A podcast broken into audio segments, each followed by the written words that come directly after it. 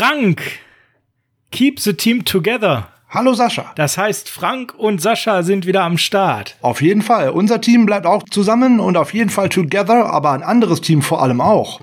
Ja, genau, nämlich unser Kernteam der 49ers und Frank, wir sind gut. Wusstest du, wie gut wir sind? Ich habe noch nicht ganz genau nachgezählt, aber bis auf ein, zwei Überraschungen, wir liegen nah dran. Ja, also von 53 würde ich jetzt mal sagen, 50 richtig, finde ich schon stabil. Äh, rechnen wir mal nach. Hast du Bock? Ja, hör mal, wir wollen doch eh über die Positionen sprechen heute, die das äh, finale Roster geschafft haben. Und dann gucken wir doch mal, wie gut wir nachher tatsächlich gewesen sind. Genau, lass uns loslegen. Auf geht's.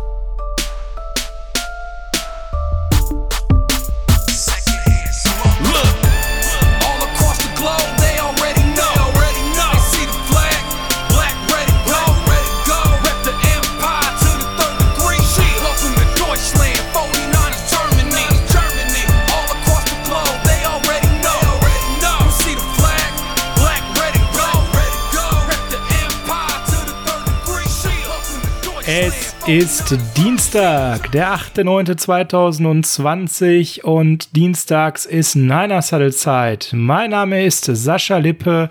Ich begrüße euch ganz herzlich zur Episode 37 des Niner Saddle, dem Podcast der 49ers Germany, dem fanfreundlichsten Fanclub im deutschsprachigen Raum. Und an meiner Seite wie immer ist der Kaderguru. Frank Höhle, schönen guten Tag. Jetzt bin ich ja nicht mal mehr der Taktikprofessor oder Taktikguru, jetzt bin ich auf einmal noch Kaderguru. Das wird ja immer bunter hier. Ja, wenn, da müssen wir uns schon mal richtig loben, oder Frank?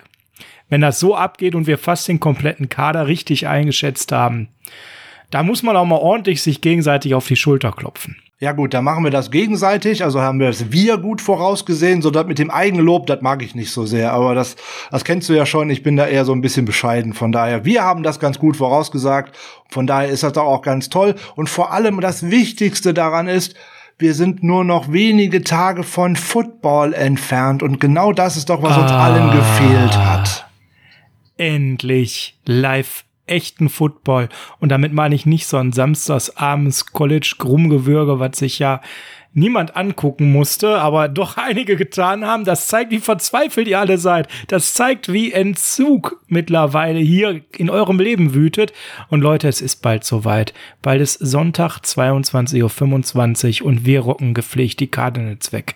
So sieht's ah, aus. Ist das schön. So machen wir das. Ist das schön. Ja, und du hast vollkommen recht. Äh, alleine weil jetzt auch die Preseason so vollkommen gefehlt hat, das sind ja vielleicht nicht die tollsten Spiele, aber es bringt ein Jahr so in dieses Football-Feeling rein. Und genau das fehlt in dieser Saison. Deswegen war der College-Auftakt, das war ja auch schon ein Spiel vorher, aber das war ja noch sozusagen aus der zweiten Liga.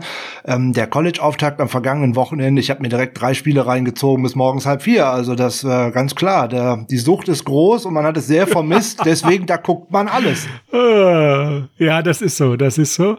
Ja, ich gebe dir da vollkommen recht, Frank. Bei mir ist das auch so. Und mit all den Football-Fans, mit denen ich so quatsche, ich habe ja eine ganze ähm, Boy-Group, nenne ich sie immer liebevoll, meine, meine Boys, mit denen ich zusammen regelmäßig Football Football schaue, immer auch jedes Jahr den Super Bowl zum Beispiel. Uns geht das allen so. Wir sind nicht so richtig äh, drin, wir sind nicht so richtig connected, weil uns irgendwie so dieses äh, ne, OTA, Trainingscamp, Preseason und was es da nicht so alles gibt, Feeling fehlt.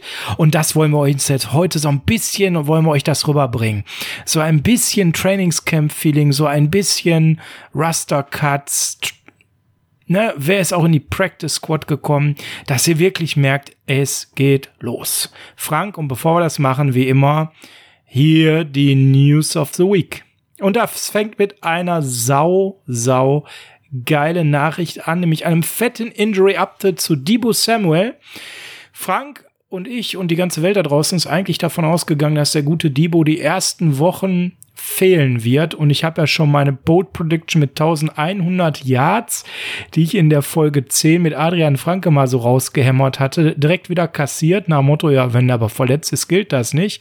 Ja, und jetzt gibt es tolle Nachrichten an der Stelle. Er ist aktiviert worden von der NFI, der Non-Football Injury List. Und das bedeutet, es wird immer wahrscheinlicher, dass er in Woche 1 gegen die Cardinals in irgendeiner Form spielen wird. Vielleicht noch nicht als klassischer Wide Receiver 1, sicherlich noch nicht in Topform. Aber Frank, sogar der gute Lynch hat schon ein bisschen was dazu erzählt. Genau, John Lynch hat in einem Interview gestern noch gesagt, dass es am Dienstagvormittag so eine Art Ärztekonsultation nochmal geben wird. Und da wird man dann sozusagen final besprechen, ob er denn jetzt äh, die Freigabe für Spiel tatsächlich schon bekommt. Und John Lynch hat gesagt, he does have a shot. Also die Chancen stehen gar uh. nicht schlecht. Da können wir uns vielleicht darauf freuen, dass man ihn dann zumindest in ein paar Snaps auf dem Feld sehen könnte. Und das sieht ja auch bei den anderen Spielern, die im Moment so ein wenig noch ähm, fraglich sind, äh, wirklich gut aus. So, wir hätten da ja auch noch ähm, Brandon Ayuk, der soll womöglich auch wieder am Mittwoch ins Training einsteigen. Gleiches gilt für ja, unseren ja. Backup Center, was natürlich auch ganz, ganz wichtig wäre, dass Ben ah, Garland, ben Garland genau. wieder dabei wäre und auch äh, Kyle Juszczyk soll auch am Mittwoch wieder mit ins Training einsteigen, hat heute Kyle Shanahan gesagt. Also das sind sehr schöne Nachrichten, so gerade vor dem Spiel gegen die Cardinals, weil da werden wir eine Top-Leistung und am besten abrufen müssen und dann brauchen wir eigentlich jeden Spieler. Ja, und das heißt, wir haben Dienstag. Checkt also mal aus, was es heute am Dienstag für Informationen von Dr. Anderson und Dr. Adams. Das klingt so ein bisschen wie so eine amerikanische Seifenoper-Serie. Bisschen, ja. Das sind die beiden konsultierten Ärzte der 49ers, ja, die Teamärzte. Was die dann eben herausfinden an der Stelle, wie weit die Bus Samuel ist und einen Tag später Mittwoch dann Trainingsrückkehr der drei genannten. Auch da mal ruhig reinchecken auch in unsere Facebook-Gruppe. Das lohnt sich sowieso immer, weil da sind wir ganz fleißig und hämmern immer die Nachrichten raus. Also wenn ihr da noch nicht drin seid, dann kommt zu uns. Ihr findet uns wie Frank bei Facebook. Unter 49ers Germany. Ganz einfach. Genau. Wie auf allen Social Media Kanälen 49ers Germany und alles wird gut. Da findet ihr uns auf jeden Fall. Im Zweifelsfalle guckt in die Show Notes vom Podcast. Alle Links drin, kann nicht schiefgehen. Äh, nebenbei sind wir natürlich nicht nur auf Facebook als 49ers Germany, wo ihr gerne liken dürft und gerne auch Mitglied werden dürft. Nein, wir sind auch an der Stelle auf Twitter um, mit dem Niners Huddle und mit den 49ers Germany und genauso auch auf Instagram. Und ich kann so viel verraten, es lohnt sich wieder mehr denn je, uns zu folgen, denn Frank und ich planen da rund um die Saison immer mal wieder ein paar dynamische Dinge, Umfragen, natürlich auch, wie es sich gehört, innerhalb einer Saison auch wieder die Fragen von euch einzubauen und die sammeln wir entweder über Facebook, über Twitter oder Instagram ein. Also da, wo ihr noch nicht folgt, folgt uns und stay tuned. Da kommt jetzt eine ganze Menge, während die Saison rollt. Da kann ich auch noch schnell was spoilern, wenn wir gerade so schön dabei sind, wo man uns denn so findet. Ende der Woche ist es soweit, dann ist unsere Homepage endlich am Start. 49ersgermany.com. Es soll noch vor dem Saisonstart soweit sein, habe ich gehört. Und wenn uns da unser Internethoster nicht nochmal ein Bein stellt, dann wird das auch so sein. Werdet ihr natürlich auch dann überall mitbekommen und das dann in Zukunft auch ein stabiles Heim für unseren Podcast, wo wir jede Woche unseren Podcast immer veröffentlichen werden. Also, wenn ihr Bock habt, direkt auf unserer Internetseite, Frank hat also gerade mal eben das kleine Bömmchen hier platzen lassen. 49ersgermany.com ab na, wir sagen zum Spieltag am Sonntag die neue Heimat der 49ers Germany, dem schönsten, tollsten und vor allem familienfreundlichsten Fanclub der San Francisco 49ers im deutschsprachigen Raum. Genau, von Fans für Frank. Fans. Komm, weiter News. Wir müssen zum Kader kommen. Yo, JJ Nelson. Oh, gut. JJ Nelson, der Gute, hat sich ja im Training Camp äh, nach irgendwie drei Bällen, die er mal gefangen hat, äh, direkt wieder verletzt. Dann ging es um eine Kniegeschichte. Die 49ers haben gesagt, auf den Saisonkader und dergleichen kommst du bei uns damit nicht. Du gehst auf die Injured Reserve List, damit wäre seine Saison beendet. Jetzt hat man sich mit einem Injury Settlement ähm, getrennt, was im Endeffekt bedeutet, JJ Nelson verlässt sozusagen mehr oder weniger auf eigenen Wunsch die 49ers, bekommt dafür nämlich auch kein Geld und dafür kann er noch für ein anderes Team die Saison auflaufen, wenn er denn noch irgendwo unter Vertrag kommt. Das ist sein Vorteil an der ganzen Sache. Und da wir diese Saison mehr denn je Fluktuation erwarten wegen Covid und eben der viel zu kurzen Vorbereitung, ist es halt so, dass die äh, Jungs sich schon sehr bewusst sind, dass die Chance groß ist, irgendwann reinzurutschen. Frank, ich hatte unter der Woche ein bisschen Hoffnung, ein bisschen Glückseligkeit. Ich war kurz davor, mir eine Shampoosflasse aufzumachen, weil es gab ein Trade-Gerücht um Markello Witherspoon. Und das hätte ich ja turbomäßig gefunden, wenn wir diesen Fehlerteufel wirklich noch versilbert hätten gegen ein paar Draft-Picks. Jetzt hast du aber schlechte Nachrichten für mich. Ich habe heute extra schwarz angezogen und jetzt muss ich die Taschentücher rausholen. Ja, du brauchst keine Taschentücher, weil das ganze Gerücht war genau, was das eigentlich nur war. Es war ein Gerücht. John Lynch hat gesagt, dass man zu keinem Zeitpunkt daran gedacht hätte, Akello Witherspoon äh, abzugeben. Im Gegenteil, man wäre äh, mit seinen Fortschritten, die er im Camp gemacht hätte, wirklich zufrieden. Und jetzt müssen wir auch wirklich sagen, ähm, wir haben viel Gutes über Jason Verrett gelesen in den letzten Wochen und haben auch hier und da Videos gesehen. Für den Saisonauftakt gegen die Cardinals wird er nicht zur Verfügung stehen, zu 99 Prozent jedenfalls. Damit ist Witherspoon auf jeden Fall nochmal wieder nach oben gerutscht in der Depth Chart, weil jetzt wird wohl Mosley starten und Witherspoon ist der Nummer 1 Vertreter sowohl für Mosley als auch für Sherman. Also Ja, aber die beiden spielen ja quasi alle Snaps durch. Wunderbar. Das hoffen wir sehr, ja. Weiter geht's. Ja, eine ganz, ganz wichtige Nachricht ist, dass wir Salary Cap geschaffen haben und gar nicht mal wenig, Frank, denn wir haben ein bisschen was an Vertragsrestrukturierungen durchgeführt. Zwei Stück an der Zahl und die haben ordentlich Platz freigeschaufelt. Und das sage ich vorneweg, riecht so ein bisschen nach, da könnte noch mal was kommen oder wir machen Rollover in die nächste Saison. Beides ist möglich momentan, das muss man sagen. Es ist möglich, aber es kann einfach auch sein, dass wir uns ein bisschen die Verhandlungsspielräume, auch gerade mit dem vielleicht nicht so dynamisch steigenden Salary wegen Covid für die nächste Saison, verbessern. Zunächst ging es darum, dass man mit Right Guard Tom Compton den Vertrag angepasst hat, so dass sich das Grundfalt halbiert hat von 2,15 Millionen Dollar auf eben ähm, 1,05 Millionen.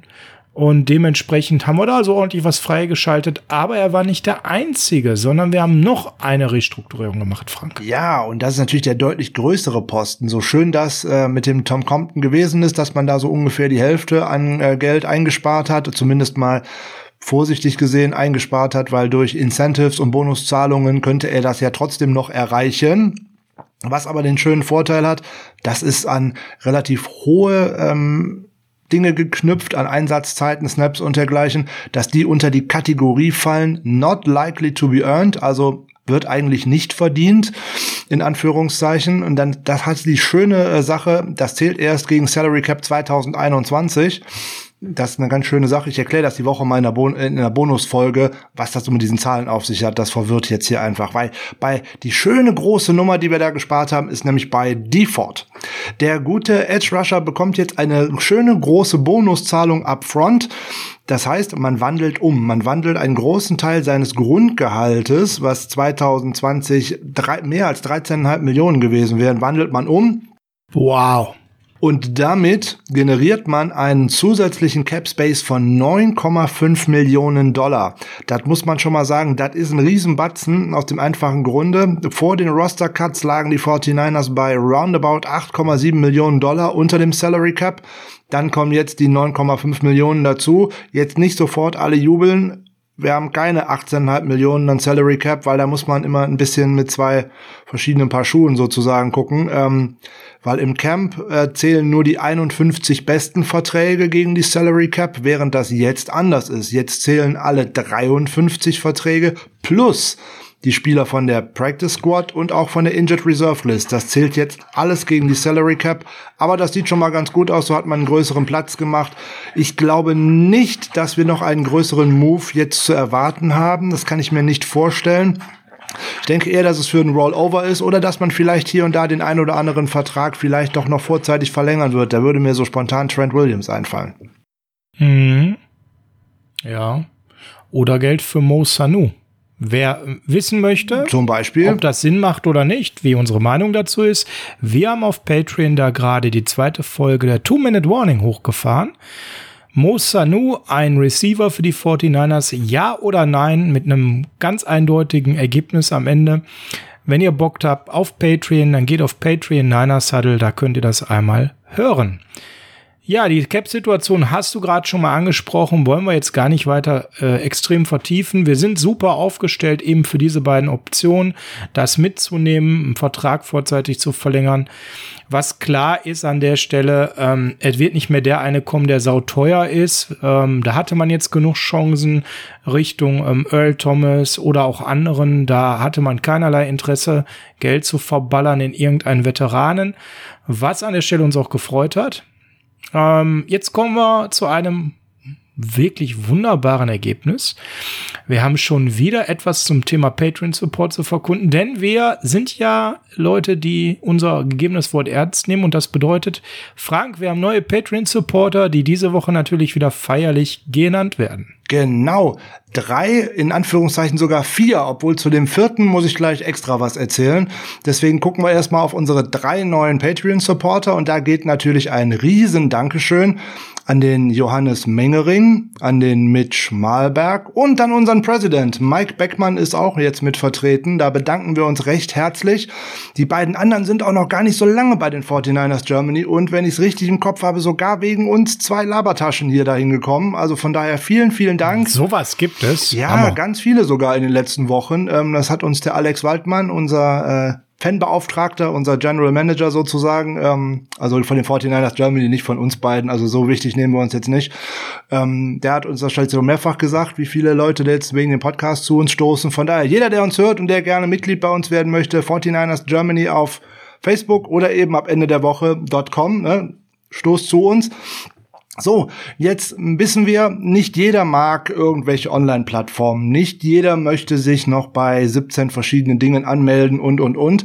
So, das trifft nämlich auf unseren vierten neuen Supporter zu. So, der hat mich dann mal so selber angeschrieben und hat gesagt, ich würde euch auch gern unterstützen aber ich möchte das nicht über Patreon machen. So, dann gesagt, klar, geht natürlich auch anders. Ne? Geht per PayPal, wer das möchte, oder auch per Überweisung. Da müsste man mal so drüber sprechen, weil das stellt man nicht so gerne ins Netz. Solche Schweizer Sachen. Nummerkonten geht auch. Ja, genau, das ist auch eine schöne Sache.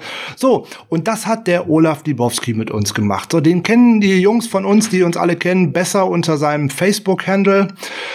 Da habe ich ihn extra gefragt, wie man das ausspricht. Ich hoffe, ich mache das jetzt richtig, ähm, weil das war mir nämlich ein Anliegen. Da findet man ihn nämlich unter Olaf C4s Odem. So, und das ist was ganz Tolles. Da sollten eigentlich gerade die Metal-Fans bei uns alle mal gucken auf die Seite vom Olaf. Es gibt nämlich schon seit 2011. Das ist ein Magazin über Metal. Da gibt es nicht nur News zu Neuerscheinungen von Alben und dergleichen, sondern auch ganz tolle Interviews. Unter anderem auch mal Ozzy Osbourne war mit dabei und die Band Sepultura. Das sagt dem einen oder anderen irgendwas bestimmt.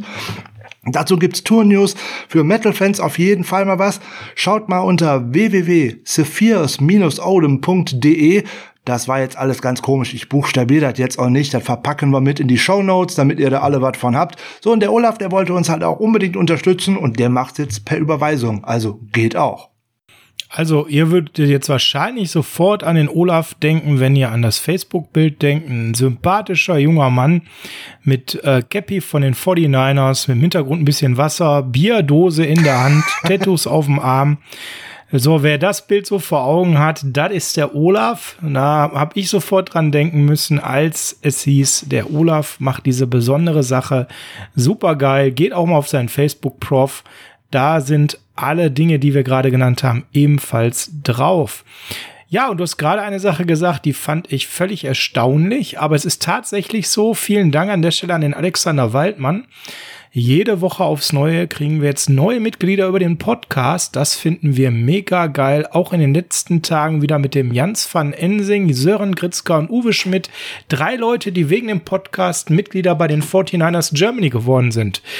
Und der Frank hat es gerade schon mal so beiläufig erwähnt. Wenn da draußen noch mehr von euch zuhören und wir wissen, dass das so ist, weil momentan hören den Podcast deutlich mehr Leute als Mitglied bei den 49ers Germany sind, nämlich im Schnitt in der Spitze über 1000 Hörer in der Woche. Ja, dann werdet doch einfach Mitglied bei uns. Das Tolle ist, es kostet nichts und ihr habt ganz, ganz viele Vorteile, wie zukünftig die Internetseite, den Podcast und viel, viel mehr. Das könnt ihr wie werden, Frank? Erzähl mal kurz, wie wird man Mitglied bei den 49ers Germany? Ja, so aktuell relativ einfach. Ne? Man schaut auf unserer Facebook-Seite vorbei, ne? dann gibt's da so einen schönen Button mit Mitglied werden. Da klickt man einfach mal drauf und dann kriegt man so drei Fragen, wie das so bei Facebook übrig ist, wenn man in irgendwelche ähm, Gruppen eintreten möchte, gestellt, somit man so ein bisschen die Spreu vom Weizen trennt. Und ähm, ja, dann meldet sich der Alex Waldmann ganz, ganz fix und ganz schnell bei euch. Ne? Dann machen wir so eine Art kleines Interview. Ne? Wir erzählen ein bisschen, was wir sind. Ihr erzählt ein bisschen so, wer ihr seid. So, und schon könnt ihr dabei sein.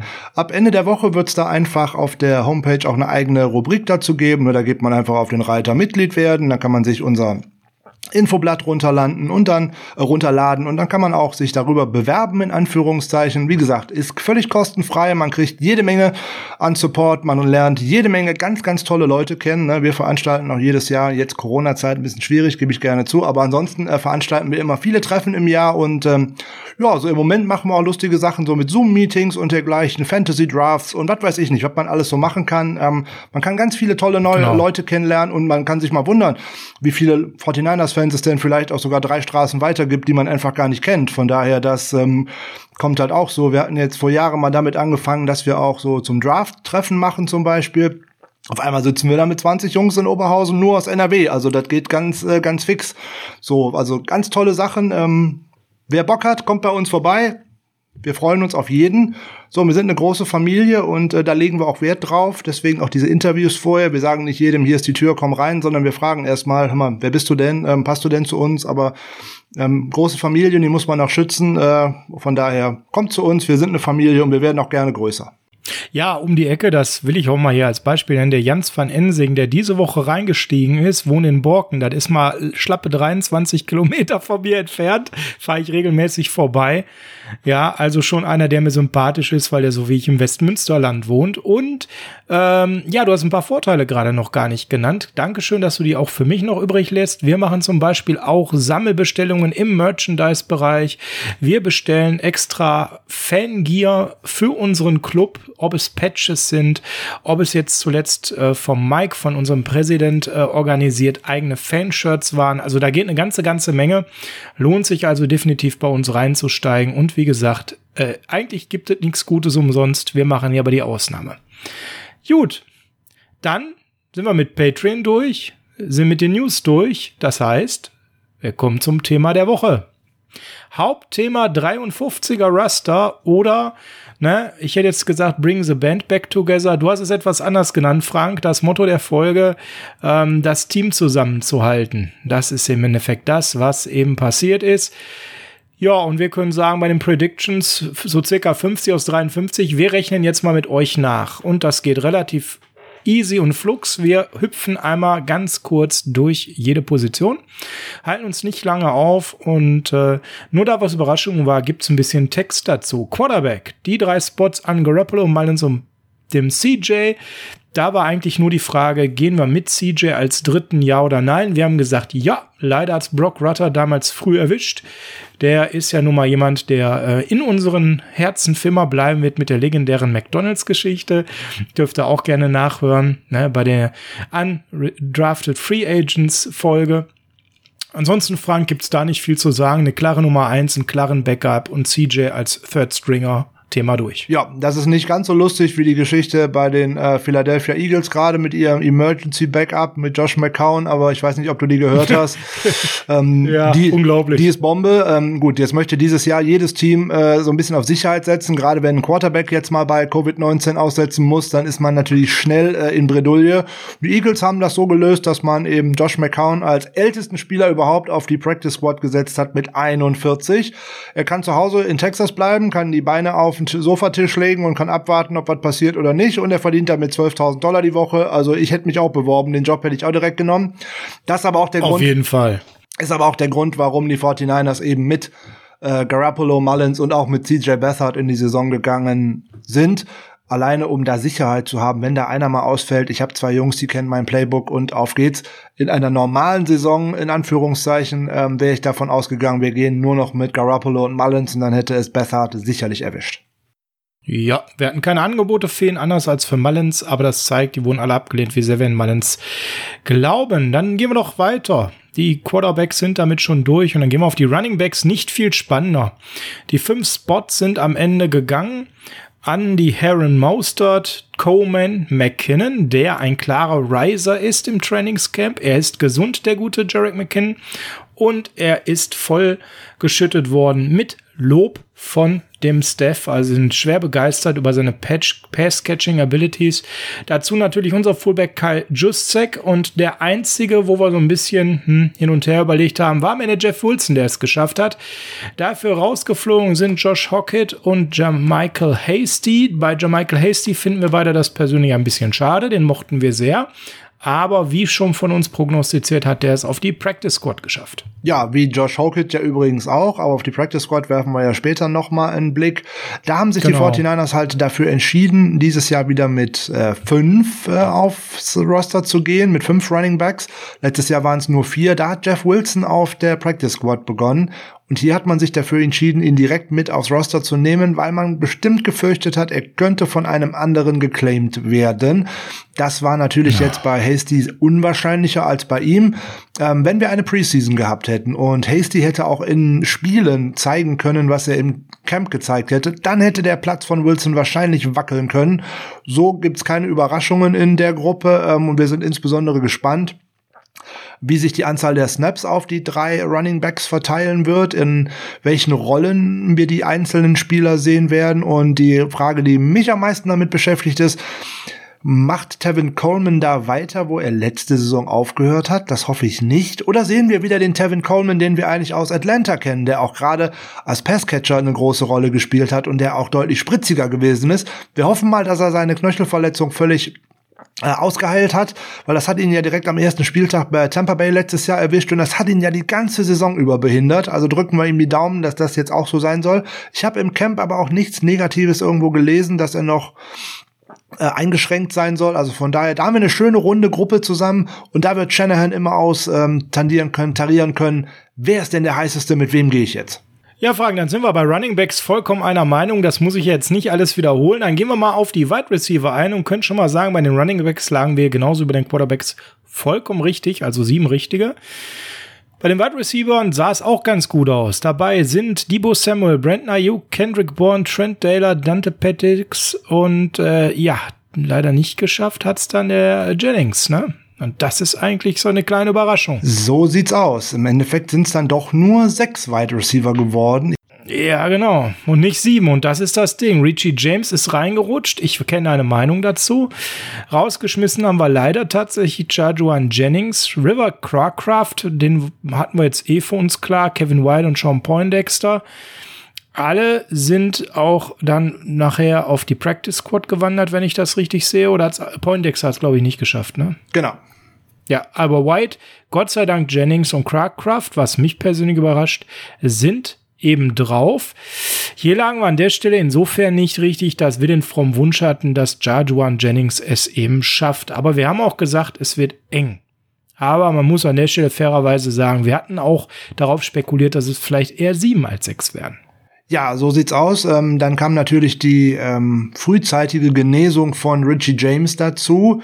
Das kam ja auch recht überraschend. Da hatte man so eigentlich nichts von gelesen. Und auf einmal am Freitag stand es dabei, er ist von der Non-Football Injury List äh, aktiviert worden nach seinem gebrochenen Handgelenk. Da war man eigentlich auch noch davon ausgegangen, der könnte auch auf der Pub-List in die Saison gehen, weil er halt bis Freitag und dann respektive Samstag nicht eine Trainingseinheit äh, absolviert hatte.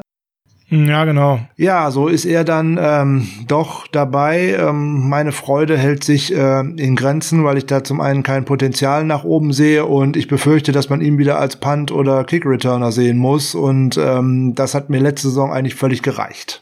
Gehen wir über deinen Schmerz hinweg und sprechen mal über meinen Schmerz, dass der gute Jar Joan Jennings es leider nicht in den 53er geschafft hätte. Ich hätte es mir wahnsinnig gewünscht als Beast äh, im Bereich Possession äh, ja. Receiver. Schade, aber ich glaube, wenn wir unser Core uns anschauen und das Verletzungspech, was da so los ist, der hat schon recht gute Chancen, nachher mal nachzurücken, oder? Der hat auf jeden Fall mal Chancen nachzurücken, äh, insbesondere weil ja auch pro Spieltag, da kommen wir später noch mal drauf zu, auch Spieler von der Practice Squad den eigentlichen äh, aktiven Kader erweitern können und dergleichen. Da könnte er natürlich auch eine Rolle spielen. Er wird das Problem haben, was viele, viele andere Rookies auch gehabt haben. Die Offseason war eigentlich für sie zu kurz. Sie konnten nicht zeigen, was sie können. Gleiches gilt für die UDFAs. Ähm, sie hatten halt nur das kurze Training Camp und ähm, auch da sind ja viele Einheiten gestrichen und zusammengestrichen worden. Die haben halt auch nicht zeigen können, ja. was sie können. So, Absolut. und das ist das Problem. Und deswegen hat es auch ein Spieler, der auf dem PFF Big Board ähm, vor dem Draft an Stelle 70 gelistet war. Er ist irgendwas weggegangen, 268 oder irgendwie sowas. Ähm, konnte er halt nicht endgültig die Coaches dazu überwinden, zu sagen, jawohl, der muss jetzt hier einen Roster-Spot haben, sondern auch hier geht man wieder mit den Spielern, die man kannte, mit den Spielern, die das System kennen. Und vor allem hofft man hier natürlich äh, auf die Rückkehr von, von äh, Trent Taylor. Und äh, ja, mit Jalen Hurt hat man da ja auch schon etwas verloren, was man vielleicht nicht mehr wiederbekommt. Ein Wide Receiver weniger heißt an der Stelle aber auch ein Tight End mehr. Das müssen wir auch nochmal sagen, denn wir gehen am Ende mit Total 10 aus diesen beiden Bereichen raus und wir hatten in der Prediction gesagt, es können drei oder vier werden. Unsere Prediction an der Stelle war ja auch schon, dass wir auf vier Tight Ends gehofft haben. Am Ende, jetzt kam ja noch die Verpflichtung von Jordan Reed dazu, haben es dann George Kittle, wie überraschend, George, Jordan Reed, Charlie Werner, my guy Charlie Werner und der Ross Dwelly geschafft. Ähm, ja, das hat uns auch alles an der Stelle überhaupt gar nicht überrascht. Marquise Gray haben wir persönlich keinerlei Chancen ausgerechnet, genauso wenig wie Chase Harrell. Von daher, Bingo, da lagen wir wieder voll im Soll, Frank. Ja, da sind jetzt keine äh, wirklich großen Überraschungen drin. Das hat sich im Training Camp angedeutet, dass es vier Tight Ends werden könnten. Spricht auch dafür, haben wir in der Folge auch schon mal drüber gesprochen und haben wir auch bei der Verpflichtung von Jordan Reed drüber gesprochen, dass wir tatsächlich häufiger wahrscheinlich zwei Tight End Sets sehen könnten. Insbesondere wenn man da ja. so ein, gerade was Pässe fangen geht, ein Two-Headed Monster aufs Spielfeld bringen können mit Kittel und Reed. Da sagt ein Mensch, der schon etwas länger in der Liga ist, wie Trent Williams, das könnte das beste Tight End Duo in der Liga sein, wenn es ums Passfangen geht. Ja, er hat das äh, selber in einem Interview verglichen mit äh, damals Aaron Hernandez und Rob Gronkowski bei den Patriots zu deren Anfangszeit. Und äh, wenn man da gesehen hat, dass die beiden eigentlich fast immer nur, wenn es eng wurde, jeweils eine Seam Route auf einer Seite gelaufen sind und der Quarterback dann eigentlich die freie Auswahl hatte, weil einer von beiden war definitiv frei. Ja, also das könnte ich mir gut vorstellen, äh, wenn Reed äh, eine begrenzte Snap-Anzahl spielt, so 15 bis 25 oder irgendwie sowas, dann ist der bestimmt eine schöne Alternative. Ähm, Werner hat überrascht im Camp zu deiner großen Freude. Ja, Werner hat vor allem Pass-Catching-Abilities gezeigt. Leute, ich habe es euch gesagt. Hallo? Ich bin gerade zwei Meter groß. Und das ist eine ganze Menge, was mir sonst zu zwei Meter fehlt. Also er hat wirklich das an der Stelle auch bewiesen, was ich in ihn reingedeutet habe, dass der Junge Pässe fangen kann. Und man muss ganz klar sagen, der ist hier nicht Teil Nummer 4 mit weitem Abstand, sondern er gehört zu den Risern im Trainingscamp, die nicht nur den Cut verhindert haben und reingerutscht sind ins 53er, sondern er hat wirklich einen sauberen Platz, ist nicht der Erste, der gekickt wird. Und momentan ist es wirklich so, dass er gerade im Passfang Ross Dwelly so ein bisschen den äh, Rang abgelaufen hat, der gut blocken kann, aber eben unheimliche Probleme hat beim Fang. Und da eher so ein bisschen ein Fragezeichen im 53er mittlerweile geworden ist. Ja, das stimmt. Er hat auch äh, vor allem jetzt gesundheitliche Probleme mit dem Fuß gehabt und hat auch viel Zeit ausgesetzt. Ich würde mir, ich hätte mir in der letzten Saison auch gewünscht, dass man gerade gegen Ende der Saison äh, Duelli häufiger auf dem Feld sieht, weil was man in der Abwesenheit von äh, George Kittle an Pass-Catching-Ability von ihm gesehen. Ne? Das hat mir gut gefallen. Ich habe heute rein zufällig noch mal ein bisschen was aus dem Spiel gegen die, das Heimspiel gegen die Cardinals gesehen. Ähm, und da hat er auch einen schönen Touchdown gefangen und war auch an zwei, drei schönen äh, Aktionen noch beteiligt. Also der kann sich, glaube ich, noch weiterentwickeln. An dem könnten wir in den nächsten Jahren noch viel Spaß haben. Allerdings denke ich, solange äh, Reed auch fit ist, wird natürlich seine Rolle da minimiert sein. Aber mit dem vier Tight Ends sind wir wirklich gut aufgestellt und es wird bestimmt häufiger vier Tight, äh, zwei Tight End Sets auf dem Feld geben, als wir gedacht haben. Wir wünschen Jordan Reed, dass er den bestgepolsterten Helm bekommt, den wir im Staff zur Verfügung haben und gehen mal weiter auf die O-Line. Da haben wir in der Prediction acht Spots gehabt, Frank. Und man kann sagen, am Ende lagen wir auch ziemlich gut. Geschafft haben es Trent Williams, der gute Mike McLinchley, Laken Tomlinson, Ben Garland, Daniel Rebanske, äh, Tom Compton, Colton McKivitz und Justin Skoll. Tom Compton, muss man sagen, hat seinen Platz sicherlich auch nochmal gefestigt, dadurch, dass er zur Vertragsrestrukturierung auch äh, zugestimmt hat. Auf der PUP-List ist Weston Richburg, haben wir auch schon rübergebracht, nicht geschafft. Thomas Chonis Grasu. Dakota Shapley, sicherlich einer für die Practice Squad, Jared Jones Smith und Ross Reynolds. Auch hier können wir sagen, Frank, haben wir übelst alles versenkt. Ja, es, normalerweise wären es wahrscheinlich neun Offensive Liner gewesen, nämlich mit Weston Richburg äh, mit dabei. Und dann hätte dann, vielleicht hätte es vielleicht dann auch Markiewicz erwischt, dass man noch bei acht geblieben wäre, aber mit den Jungs konnte man wirklich rechnen. Da war halt hauptsächlich die Frage, was ist mit Ben Garland? Ähm, wird er fit zum ersten Spiel? Weil Richburg wird ja jetzt mm, genau. durch den Saisonbeginn auf der Publist wird er ähm, die ersten sechs Spiele definitiv verpassen.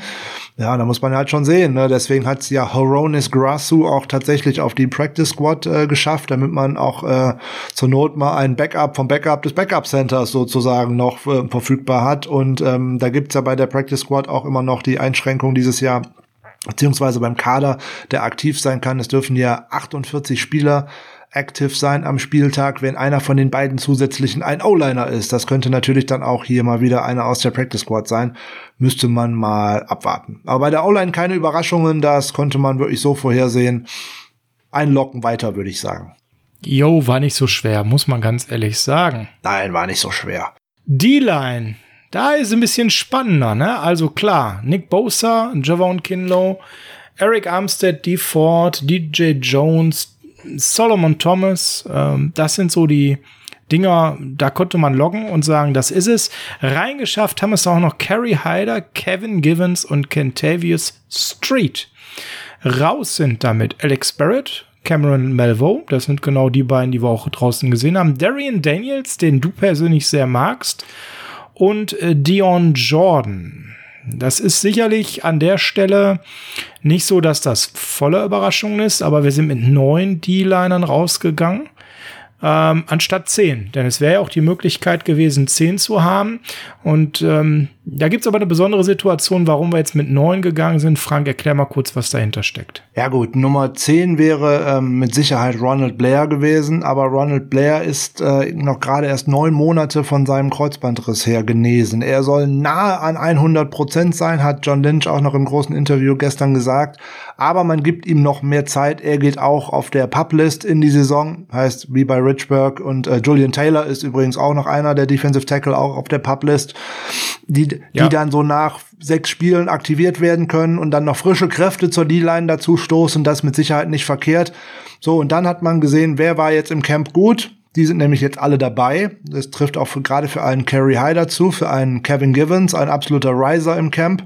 Absolut. Hat sich da richtig reingespielt und war eigentlich jetzt schon seit zwei Wochen für uns festlockt. Und auch Cantavio Street hat ein sehr gutes Camp abgeliefert, was man so lesen konnte. Gleiches gilt auch für Solomon Thomas. Auch hier haben sich die Coaches dann für die Jungs entschieden, die sie schon kennen, eben plus Javon Kinlaw, der ja auf lange Sicht ähm, den Abgang von DeVorest Buckner füllen soll auf lange Sicht. Man darf von ihm jetzt am ersten Spieltag nicht die gleichen äh, Leistungen erwarten wie von einem Veteran wie ähm, Buckner, also immer ein bisschen mit Vorsicht genießen.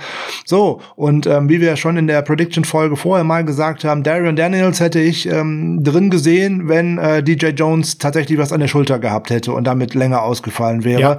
Dann hätte ich ja. ihn da auch als möglichen Nose-Tackle gesehen. So ähm, ist der gut auf der Practice Squad aufgehoben und ähm, dass man auch noch so einen Jungen wie Dion Jordan, so ein Jungen ist gut, der ist jetzt äh, auch 30 Jahre alt, ähm, ähm, dass man den dort auch noch halten konnte und dass man da auch noch äh, zur Not nachlegen kann, wenn jetzt von denen was pass einen von den Pass-Rushern was passiert. Da sind wir gut aufgestellt. Da ist Tiefe dabei. Da muss man schauen, ob tatsächlich Kerry Hyder mal noch an die richtig produktive Saison, die er mal unter Chris Kotcherek gehabt hat äh, bei den Detroit Lions, mal vielleicht bei uns anknüpfen kann. Wenn natürlich ähm, das Umfeld so stimmt, so viele First-Round-Picks und so viele Jungs, die da Leistung bringen, ihm mal entlasten. Vielleicht kann er dann tatsächlich auch sein Potenzial wieder abrufen und kann ein verlässlicher Spieler für uns werden. Weil auf Damont Moore, dass wir den kurzzeitig mal verpflichten könnten, da müssen wir leider alle drauf verzichten, weil er ist ein Seattle Seahawk seit letzter Woche. Buh, buh. So, Seahawk-Schutt der Woche verwandelt. Ja, das waren also die neuen Linemen. Ähm, passt für uns, waren auch keine Riesenüberraschung dabei. Darian Daniels hätten wir gerne gesehen, aber ist natürlich eine mega starke Verstärkung für die Practice Squad und jemand, der wirklich dann ganz nah am aktiven Raster ist. Gehen wir mal weiter, Frank, und können sagen, bisher lagen wir eigentlich nur einmal so richtig daneben. Aber ansonsten haben wir weitestgehend alles richtig gehabt. Also ich finde auch, bis jetzt äh, sind wir echt gut dabei bei der ganzen Nummer Das läuft. Aber ich glaube, gleich kommt noch was, wo wir ein bisschen verrissen haben. Ja. Line, Linebacker. Ja. Auch jetzt keine Sache, die mega spannend war, aber wir beiden können aufatmen. Wer gerade frisch die letzte Folge gehört hat am Freitag, weiß, zweifaches Aufatmen ist hier angesagt. Einmal für alle, einmal speziell für Frank und mich. Eingebloggen können wir natürlich an der Stelle die Starter. Ne? Quan Alexander, Dre Greenlaw. Ähm, das ist eine klare Kiste gewesen an der Stelle. Ja. Und wir können vor allem einem gratulieren, nämlich unserem Deutschen, dem Marc. Der hat's geschafft, Frank. Er ist drin. Ja, wir haben die Folge ja nicht umsonst genannt, Daumen drücken für Marken. Also von daher, das hat äh, auf jeden Fall geholfen, in Anführungszeichen. Man weiß natürlich nie, ob das geholfen hat, aber wir gehen da jetzt alle mal von aus, der deutsche, der deutsche Support hat da natürlich äh, geholfen. Ähm, und natürlich hat Mark geholfen, er ist ein Core Special Teams Player ist, ohne Wenn und Aber. Wir haben da letzte Woche ja schon drüber gesprochen. Ne, der gute ähm, Special Teams Coordinator Hightower steht auf ihn wie auf ein Eckhaus. Also von daher, ja, da darf man das auch nicht unterschätzen, welche ähm, welche Möglichkeiten so ein Special Teams Coordinator hat, weil im Endeffekt diese Special, Oh ja. Special Teams sind so aufgebaut, dass die eigentlich so vier, fünf äh, feste Säulen haben und das wird er auch vorher schon gesagt haben. Er sagt, ey, ich brauche hier ein, zwei Linebacker, da hätte ich gern den Mark und ich brauche den Raheem Mostert vielleicht wieder als Gunner und auch der äh, Akilla Witherspoon hat letzte Saison äh, gut abgeschirmt äh, als Jammer und und und. Also das sind halt so ein paar Bausteine, die müssen sein. Das ist das, die 49ers waren letzte Saison auf Rang 12 Special Teams laut Football Outsiders und da müssten wir eigentlich wieder noch ein bisschen weiter nach vorne kommen. Aber da hat uns eigentlich auch unser schlechtes Kick- und Punt-Return-Game nach hinten geschlagen. Nochmal wieder schöne Grüße an Richie James. Ähm, Ja, sonst wären wir deutlich besser an der Stelle, ne? Also so wir haben übrigens aus. einen Namen unterschlagen, müssen wir mal natürlich sofort erklären. Ja. Fred Warner ist natürlich eigentlich auch drin, ist aber weiter auf der Covid-19-List. Wir warten täglich darauf, dass er durch die Protokolle gelaufen ist, sprich zwei negative Tests innerhalb von wenigen Tagen. Ich glaube, es sind fünf an der Zahl und dann da wäre wieder runter. Und das ist nur eine Frage von Tagen. so sieht's aus. Ähm, das zweite, wo wir uns auf der einen Seite wahnsinnig freuen, auf der anderen Seite viele, viele Zentner, Steine von unseren Herzen gefallen ist, das ist die Personalie Demetrius Flanagan Fowles und Joe Walker. Das war nämlich genau das Ding, ja, was wir so tatsächlich in der Prediction in der Folge am Freitag drin hatten. Joe Walker hoffentlich wird rausgeschmissen. Ja, ist passiert. Chaka Frank. Und auf der anderen Seite der Riser des Camps, Demetrius Flanagan Fowles, hat es in den 53er geschafft. Noch mit dabei ist Aziz Al-Shahir, der natürlich so eigentlich die stabile Nummer 4 ist, hinter Quan Alexander, Drew Greenlaw und Fred Warner. Und Mark ist an 5 reingerutscht und Flanagan Fowles ist dann tatsächlich der sechste und nicht Joe Walker. Super, oder? Ja, obwohl die Entscheidung zwischen, äh, wer denn da jetzt dabei ist, wird wahrscheinlich eher zwischen Mark und Joe Walker gewesen sein, befürchte ich. Ich glaube, beide hätten das eher nicht geschafft. Ähm, da haben sich die 49ers sogar bei dem engen Salary Cap Fenster für den teureren entschieden, weil Mark verdient 1,5 Millionen an Grundgehalt und Walker nur 900.000 wenn es enger gewesen wäre, wäre es vielleicht anders gelaufen, aber Mark hat auch definitiv durch Leistung überzeugt. Das hat Hightower auch nochmal wieder gesagt. Ist der erste Linebacker, der kommt, der letzte Linebacker, der geht und der auch immer viel mit äh, Fred Warner zusammenhängt, der auch sich gerade um die jungen Spieler kümmert. Und jetzt geht Mark äh, in seine sechste NFL-Saison, damit ist er ja schon Veteran und damit ist er der Älteste unter den Linebackern. Also der führt die Jungs, die brauchen den. Schön, dass er es geschafft hat. Und mit der Linebacker-Gruppe können wir sowieso sehr zufrieden sein. Haben wir letzte Woche schon drüber gesprochen, gerade mit äh, Warner vorne und auch der Überraschung von der letzten Saison, Dre Greenlaw, tolle ähm, Jungs, auch in der Coverage. Und äh, hier muss man ja sagen, die sind die 49ers ja sozusagen all in gegangen, weil wir sprechen ja den ganzen Tag hier jetzt irgendwie schon über das 53er Roster. Eigentlich haben wir ja sogar nur einen 52er, weil man ja eben den Spot für Fred Warner direkt freigelassen hat. Man hätte sogar noch einen Spieler mehr mitnehmen können, dadurch, dass er sich auf der Covid-19-List äh, befindet, ist halt nur tatsächlich, wie du schon richtig gesagt hast, ein Zeichen, dass man da eigentlich täglich mit der Aktivierung von Warner rechnen kann. Ja, und wer blödsinnige Schieberei. Also auch hier komplett eingeloggt.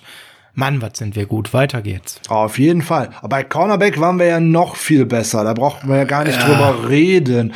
Da habe ich Das mich ja, stimmt. Da habe ich mich ja nur bei der Practice Squad verschossen, wenn ich ehrlich bin. Also die, die Starter, die oder die Jungs, die dabei sind, fünf sind dabei. Da hatten wir ja von Anfang an gesagt. Sherman, Richtig. Lock ohne Ende. Ja, Mosley natürlich, Ja. der zweite Starter, wie er Klar. jetzt im Camp auch bestätigt hat. Da bin ich mega froh, weil das bedeutet, Akello Witherspoon ist der erste Backup. Ähm, Quan Williams als Nickel auch lockt natürlich. Und was uns besonders freut, Jason Verrett hat das Camp fast zu 100% bestreiten können und fast zu 100% ist er gesund geblieben. Und er hat ein sehr gutes Camp abgeliefert. Das ist auch sehr gelobt worden von den Coaches. Er hat viele First-Team-Raps bekommen. Ja, der hätte wahrscheinlich, wahrscheinlich, wenn jetzt nicht der Oberschenkel ein wenig dicht gemacht hätte, es ist nichts kaputt, es ist nichts gerissen, sondern es muss wahrscheinlich nur eine Woche mit dem Training aussetzen. Der hätte eine, eine Chance gehabt zu starten gegen die Cardinals. Also, boah, das tut mir wieder ein bisschen leid für Verrett, aber die Upside, Ja, das ist ja nicht verloren, ist nicht verloren. Der kommt. Der wird Akello nachher überflüssig machen. Glaub's mir. Das könnte gut sein. Ne? Das hinterlässt weiterhin so ein bisschen die Frage bei Cornerback, äh, wer denn eventuell K1 Williams vertreten könnte, wenn dem irgendwas passieren würde. Weil ähm, im Endeffekt haben wir ähm, K1 Williams und dazu vier Outside Corner und dann hm, das könnte so auf Jimmy Ward oder so hinauslaufen, weil auch von Dante Johnson, der es ja auf die Practice Squad geschafft hat, genau wie Tim Harris, ähm, die sehe ich da beim besten Willen nicht im Slot, aber man weiß das nicht so genau, da muss man einfach mal abwarten. Ne? Jammer Taylor ist gecuttet worden, schon als erster Spieler, letzte Ja. Woche schon am Freitag und auch nicht zurückgekehrt für die Practice Squad. Ja, muss man mal schauen, wie das so weitergeht. Aber auf jeden Fall, die Gruppe war auch gut zu vorhersagen, muss man ja auch ganz ehrlich sagen. Und bei der letzten Gruppe, über die wir jetzt noch sprechen, bei den Ja, Moment, Moment. Zu den Cornerbacks möchte ich aber noch mal eine Sache reinbringen. Oh, also bitte, bitte. Ich glaube Lynch ehrlich gesagt nicht. Ich glaube tatsächlich, dass man aufgrund des hervorragenden Camps von Jason Verrett und dem Glauben an diesem sehr soliden Cornerback-Core sich tatsächlich mal umgehört hat, ob einer für Akello irgendwas bieten würde. Und wahrscheinlich gab es da nichts, weswegen man das jetzt ganz entspannt gerade dementieren kann. Das ist mal so meine kleine Ansicht zu der Sache. Mag jetzt ein bisschen bold sein, aber ich glaube, so könnte es gelaufen sein, weil Jason Verrett wirklich für mich gespielt hat wie ein Starter. Und äh, man muss sagen, ganz klar, hätten wir nicht zwei gute Starter eben mit äh, Sherman und Mosley, dann wäre er ein absolut in dieser Form äh, äh, entspannter Starter für mich. Und für mich hat er gerade Witherspoon ein bisschen den Rang abgelaufen. Witherspoon für mich nur noch vierter Stringer und nicht mehr dritter immer unter der Prämisse, dass Verrett wieder fit ist. Also eine geile Entwicklung an der Stelle. Und jetzt dürfen wir gerne zu den Safeties kommen, wo das jetzt auch nicht so mega schwer war, das vorauszusagen. Jimmy Ward, Jakiski, Tart, Tavares Moore und Marcel Harris haben es geschafft.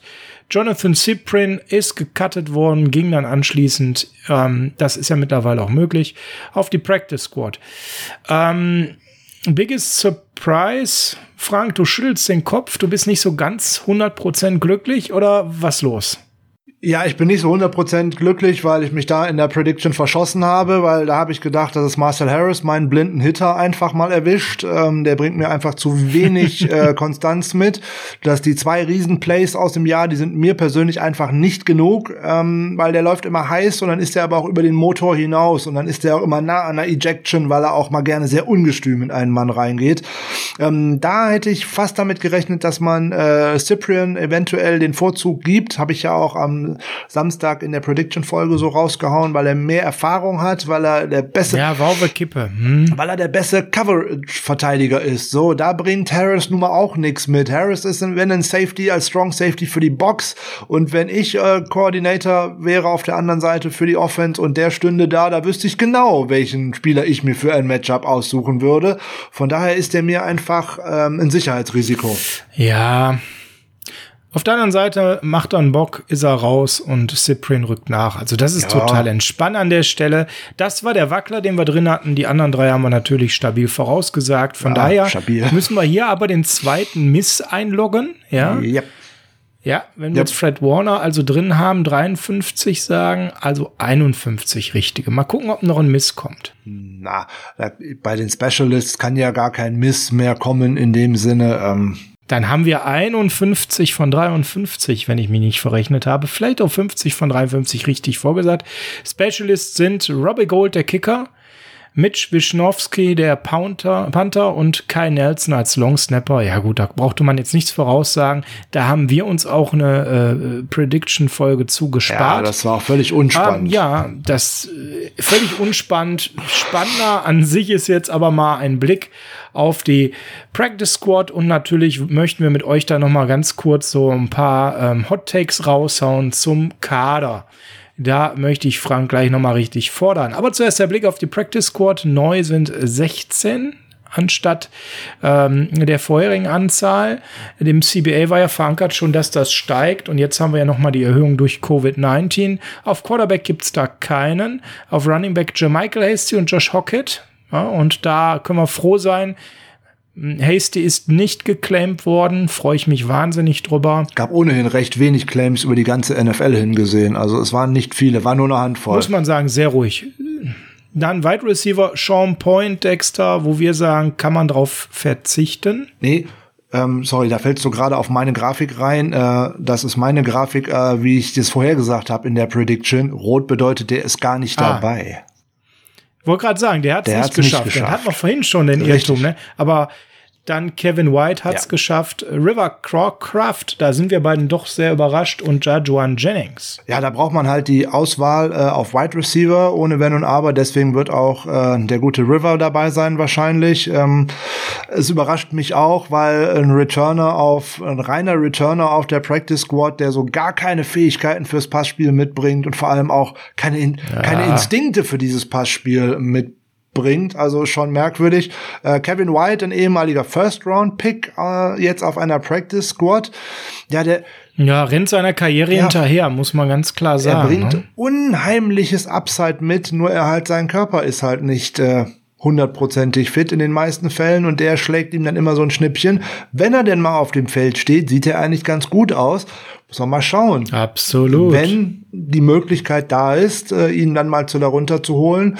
So und alleine, wenn sich so ein Kevin White da auch noch ein bisschen, der auch schon in der Liga ist, jetzt sein fünftes oder sechstes Jahr, wenn er dann jetzt äh, sich normal nur John Jennings ein bisschen an die Hand nimmt, dann gewinnt man da auch schon und äh, mit den drei Jungs, die da dann dabei sind, ist schon gut und vor allem, dass Jennings auch nicht geclaimed worden ist und wir den Draft-Pick sozusagen nicht verschenkt haben, weil er jetzt auf der Practice Squad zurück ist, ähm, was natürlich auch deutlich günstiger für die 49ers ist, so nebenbei. Äh, jeder Spieler hier auf der Practice Squad verdient 12.000 Dollar die Woche, ne? ein Draft-Pick hätte deutlich mehr verdient. Absolut. Ja, und man muss ganz sagen, vielleicht zu schnell gerade gewesen. Ähm, wenn wir noch mal gucken, wer ist wie nah am Kader. White bringt viel, viel Erfahrung mit, aber eben nicht den Körper. Crawcraft ist gerade ein Riser, überrascht uns, müssen wir abwarten.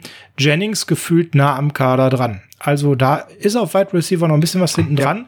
Und vielleicht kommt ja noch Mo Sanu. Möglich. Auf Running Back Hasty und Hockett sind beide nicht so nah am Kader. Ähm, bei Hasty haben wir gesagt, schon eher derjenige, der hätte den vierten Spot, das hast du ja gerade schon beleuchtet, bekommen können. Titan Chase Harrell. Solider Backup. Ja, ist, Solider Backup für Ja. die Backups. Ähm, Er kennt das System jetzt aus der Offseason, hat sich da anscheinend nicht so schlecht angestellt und dann nimmt man ihn erstmal mit und dann guckt man auch, was sich jetzt in der Saison über ergeben wird und was bei den anderen jetzt auch noch irgendwann von den Kadern runterfällt. Das ist ja auch immer so eine Sache. Practice Squad ist ja eigentlich Genau. etwas, was so ständig im Fluss ist und ähm, da kommen wir gleich auch noch zu einer Neuerung, die erkläre ich mal äh, gleich noch. Normalerweise kann man ja von der Practice Squad auch von den anderen einfach immer so schön runterclaimen. Ne? Da gibt's ja nur eine Einschränkung. Wenn ich jetzt einen von der Practice Squad, keine Ahnung, von den Eagles haben möchte, dann nehme ich den einfach unter Vertrag. Äh, einzige Einschränkung war bisher, ich muss dem einen Platz auf dem aktiven Kader geben. Ich darf ihn nicht für meine eigene Practice Squad verpflichten. Das ist diese Saison anders. Ich darf in dieser Saison von den 16 Spielern pro Woche in Anführungszeichen vier Jungs schützen. Die dürfen nicht geclaimed werden. Das könnte hier zum Beispiel dann immer mal für Hasty oder White zum Beispiel tun, dass man sagt, die könnt ihr nicht nehmen. Das ist eine Möglichkeit Ja. und allein um die zu schützen und damit man den allen hier zeigt, ähm, ja, ihr gehört dazu, ihr seid gerade in dieser schweren Saison, ihr seid ganz nah ihr dran. seid ganz nah dran, ihr seid schön dabei, das läuft. Ähm, also von daher, ich finde, ich finde ich eine gute Masche. Sollen wir dann weiter auf die O-Line gucken? Da haben es ja auch dann direkt drei geschafft. Ich hatte in meiner Prediction-Folge gesagt, dass womöglich sogar fünf schaffen. Na, jetzt ist Horonis da war ein bisschen Phil, ne? Ja. aber sch- man muss sagen, Ross Reynolds hat es nicht Weil geschafft, weil er verletzt genau, ist. ähm, der ist jetzt fairerweise, er wäre sonst einer gewesen, der wäre sicherlich Ja. gelockt gewesen für die Practice Squad. Jared Jones Smith hat es nicht geschafft. Ein bisschen überraschend für dich. Ein bisschen überraschend für mich. Ja, der musste jetzt weichen, weil wir brauchten äh, sozusagen äh, tja, ein bisschen mehr Platz, weil den Wide Receiver habe ich nicht so gesehen. Da den River Crawcraft habe ich da nicht auf dem Zettel gehabt und auch den Joan Jennings nicht, weil ich ja gedacht habe, der schafft's in den Saisonkader so nebenbei. Da musste jetzt halt irgendeiner weichen, aber dann mit Grasso, da haben wir ja vorhin schon mal drüber gesprochen. Äh, ja. Dann eben tatsächlich Shepley, der, ähm, der eben der gerade aus der CFL zu uns rüberstößt und äh, hat sich wunderbar festgespielt. Toll, dass er das geschafft hat aus Kanada. Vor allem ist er noch gar nicht so lange dabei. Ne, William Sweet hat jetzt auch erst nur zwei Wochen Camp mitgemacht, dass man dann jemanden outperformt Super. wie Jared Jones Smith, der jetzt eigentlich schon länger beim Team gewesen ist, dann muss das schon ein Upgrade sein, finde ich gut. Ähm, wie sehr uns das dann im tatsächlichen Fall, dass einer von denen mal spielen muss, weiterhilft, das müssen wir dann mal abwarten. D-Line, Dion John, Darian Daniels, machen wir einen Haken dran. Darian Daniels gefühlt sehr nah am Raster der hat einfach nicht genug gezeigt im Camp. Der hat sich von den Jungs, ja, von den jungen ja. Spielern outperformen lassen. Also mit dem zweiten First, ehemaligen First-Round-Pick auf der Practice Squad neben Kevin White, ähm, wie gesagt, ein Spieler, den man dann auch mal schnell aktivieren kann, der auch keine große Zeit braucht, um warm zu laufen. Äh, schön, dass man den für die Practice Squad zurückholen konnte. Linebacker haben wir dann den Walker, äh, gehen wir einfach weiter. Oh. Cornerback T Tim Harris und Dante Johnson. Tim Harris haben wir da gesehen, Dante Johnson weniger. Ne, Dante Johnson weniger. Ähm, ist halt auch ein Spieler, wo man immer denkt, ja, ob ich den hab oder ob ich den nicht hab. Ähm, ja, genau. Weil wenn ich daran denke, wofür habe ich den? Ne? Wenn jetzt keine Ahnung, Barrett tatsächlich ausfällt und dann auf einmal noch Mosley vielleicht mal umknickt, will dann irgendjemand wirklich Dante Johnson da aufstellen? Also dann brauche ich ja gar keinen da hinstellen. Also tut mir leid. Also brauche ich nicht. Gut, dann gehen wir noch auf Safeties. Jared Maiden, Jonathan Cyprian. Ja. Können wir auch unlocked machen, passt für uns. Ja. Ja, dann noch ein kurzer Blick auf die Injury List. Ich glaube, ähm, ist überschaubar. Auf der Pub haben wir ja schon gehabt. Äh, Weston Richburd, Julian Taylor, Ronald Blair. Gerade Ronald Blair sehr weit. Injured Reserve, Tavon Austin, Jalen Hurt, Ross Reynolds und Chris Thompson. Dann würde ich mit dir ganz gerne mal eben die eine oder andere steile These aufstellen, die ich vorbereitet habe. Die erste hast du schon vorne weggenommen. In der D-Line warten wir so ein bisschen auf Ronald Blair. Ja, natürlich, ähm, keine Frage. Na? Hat in der letzten. Nachdem er da im November seinen Torn ACL hatte. Ja. Äh, ich bin begeistert zu hören, dass er fast bei 100 Prozent ist. Und Frank, wenn der reinkommt, dann sollte der auch ab einem gewissen Fitnesslevel das Raster machen, oder? Ja, also ich gehe da schwer davon aus, dass man ihm jetzt einfach weitere sechs bis sieben Wochen in Anführungszeichen Zeit gibt, ähm, reinzukommen in Football Shape, weil jetzt äh, körperlich fit zu sein und Football Shape, das sind zwei völlig unterschiedliche Paar Schuhe. Der hat bis jetzt noch äh, keine Trainingseinheiten mitgemacht und den jetzt, also der hat noch nicht mit den Jungs trainiert, der hatte noch nicht einmal Pads an, der, der hat noch nicht einmal tackeln müssen. Äh, den jetzt dann in Woche eins direkt aufs Spielfeld zu schicken, das wäre ein großes Risiko gewesen, weil auch sein Körper sich erstmal wieder an Football-Hits gewöhnen muss. Jetzt hat er sechs Wochen Zeit, ist doch super. Wir bekommen zur Saisonhälfte noch einen ganz frischen Pass-Rusher dazu und äh, können dann die Rotation vertiefen. Äh, Finde ich super. Ich denke, der wird ab, ab, sobald sich das Trainingsfenster öffnet, nämlich ab Woche 6, wird der äh, trainieren dürfen und dann wird er auch ganz schnell zum Team stoßen. Nächstes Ding, äh, Jeff Wilson, größer Jamichael Hasty. Da setzt man jetzt auf altbewährtes. Ähm, hat das Risiko ist man eingegangen, dass Hasty geklemmt wurde, was Gott sei Dank nicht passiert ist, hat ihn jetzt im Practice Squad in der Hinterhand. Nachdem ja der andere undrafted Free Agent Salvan Ahmed schon äh, früher gegangen ist, war das jetzt zuletzt zwischen Jeff Wilson und Michael Hasty eben wirklich so eine Battle um den letzten Platz. An der Stelle hat die Wilson ganz knapp gewonnen, aber das Gefühl ist einfach da, du hast es schon gesagt, in einer normalen Preseason wäre das andersherum ausgegangen, Frank. Wahrscheinlich, wenn er sich hätte in äh, Game Shape präsentieren können in vier Spielen, wo man dann als UDFA wahrscheinlich so fast die zweite Halbzeit komplett auf dem Spielfeld hätte stehen können. Ähm, wenn er da genauso hätte auftrumpfen können, wie er das anscheinend im Camp getan hat, dann hätte er Wilson wahrscheinlich überholt, der so ein so lala in Anführungszeichen nicht gut, nicht schlecht Camp hingelegt hat. Ähm, der hat jetzt einfach das Glück gegenüber Hasty, dass er letzte Saison halt schon im Kader gestanden hat, weil das zeichnet sich durch alle Positionsgruppen durch, dass man sich eben im Zweifel immer für den entschieden hat, der letzte Saison schon da war. alles geschuldet der Corona-Offseason, den wenigen Möglichkeiten mit dem Team zu arbeiten. Man möchte möglichst wenig Risiko eingehen. Absolut. Ja, die nächste These von mir haben wir schon bequatscht.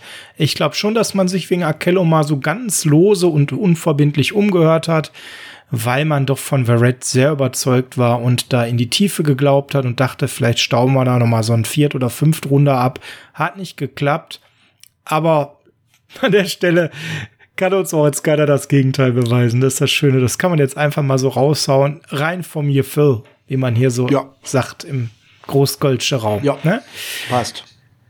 Weitere These für mich, Wide Receiver ist eine absolute Wundertüte geblieben. Debo Samuel kommt jetzt vielleicht früher zurück mit seinem Fuß. Brandon Ayuk mit dem Hamstring auch wieder fit. Wir haben ja auch noch einige andere verloren, wie Tevin Austin, Jalen Hurt, JJ Nelson. Vielleicht kommt noch ein Sanu. Das ist alles gerade irgendwie mega spannend. Und die Depth Chart liest sich so ein bisschen auch wie eine Wundertüte. Klar, wenn Debo fit ist, ist er die Eins. Ayuk sollte schon die Zwei sein. Und dann geht's los auf der Depth. Wann kommt Trent Taylor? Wann kommt Kendrick Bourne? Wann kommt Dante Pettis? Also wirklich sehr interessant. Ist für mich immer noch eine Wundertüte und ich glaube, es bleibt auch noch eine ganze Zeit eine Wundertüte. Ja, wäre ich mir nicht so wirklich sicher, ob das tatsächlich eine Wundertüte ist. Weil du, wie du schon gesagt hast, wenn äh, Ayuk und Samuel fit sind, äh, werden sie gemeinsam mit T Trent Taylor höchstwahrscheinlich äh, den Löwenanteil der Snaps bekommen. So, die anderen, die, über die wir gerade gesprochen haben, die werden jeweils situationsbedingt draufkommen. Ein Kendrick Bourne hat seine ähm, guten und hervorragenden Fähigkeiten, gerade so in Red Zone Nähe, so 20, 30 Yards, die noch zu gehen sind auf dem Feld, da kann er viel ausspielen. Ähm, der ist halt nicht der schnellste, aber ist ein guter Possession Receiver, wo man halt äh, ein gutes Ziel hat, den man gut ähm, da anwerfen kann. So, Pettis ist der beste Route Runner, da muss man halt schauen, inwiefern ja. man ihn da einsetzen kann. Das habe ich ja jetzt schon mehrfach gesagt. Da bin ich auch jetzt ähm, eigentlich mit großen Erwartungen an den Coaching-Staff, dass man dieses Talent aufs Feld bringt, weil man muss ihn ja auch einsetzen dafür, dass man auch ähm, ihn und seine Fähigkeiten mal auf äh, etwas zuschneidet. Dann wird er bestimmt auch was zeigen können. Er hat viel Lob bekommen, ob das jetzt auch wieder alles nur ähm, Honig ums Maul schmieren war und äh, für die Presse weiß man nicht, das wird man sehen müssen. So, und bei für Richie James, da wiederhole ich mich, da sehe ich ja immer nicht mal eine Rolle, da weiß ich nicht mal, was das soll.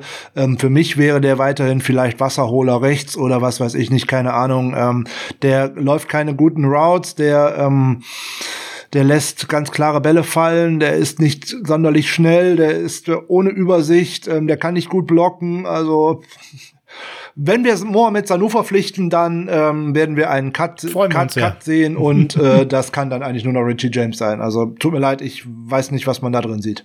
Letzter Blick noch aus dem äh, Trainingscamp auf den Center müssen wir machen. Die gute Nachricht, äh, Weston Richburg immer noch auf POP, auf der anderen Seite eben Ben Garland fit, er kann starten, weil alles, was man da jetzt versucht hatte, zwischendurch ist gewaltig in die Buchs gegangen. Ne? Also Jeremy Brunskill als äh, Center auszuprobieren, das war gar nichts. Und gleichzeitig ist er Tom Compton dann auch noch mal rübergerutscht, war auch völlig überfordert damit, auf Brunskills Position zu gehen. Ähm, beide struggleten ordentlich. Man munkelte sogar, dass Compton gerade sein Camp riskiert und damit den 53er. Gerüchten zufolge, das habe ich vorhin jetzt nicht nur im Spaß gesagt, hat ihm tatsächlich auch geholfen, dass er noch mal auf Gehalt verzichtet hat. Also drei Kreuze an der Stelle, dass das passt. Ja. Ja, das ist, ähm, ist alternativlos, ne? Es muss man ganz ist klar wirklich sagen. alternativlos. Äh, Im Zweifelsfalle hätten wir wahrscheinlich mit äh, Garland jetzt eine schwerere Verletzung gehabt. Wäre wahrscheinlich Daniel Brunskill äh, als Center gestartet, weil ich mir das bei Horonis Grasu einfach nicht vorstellen kann.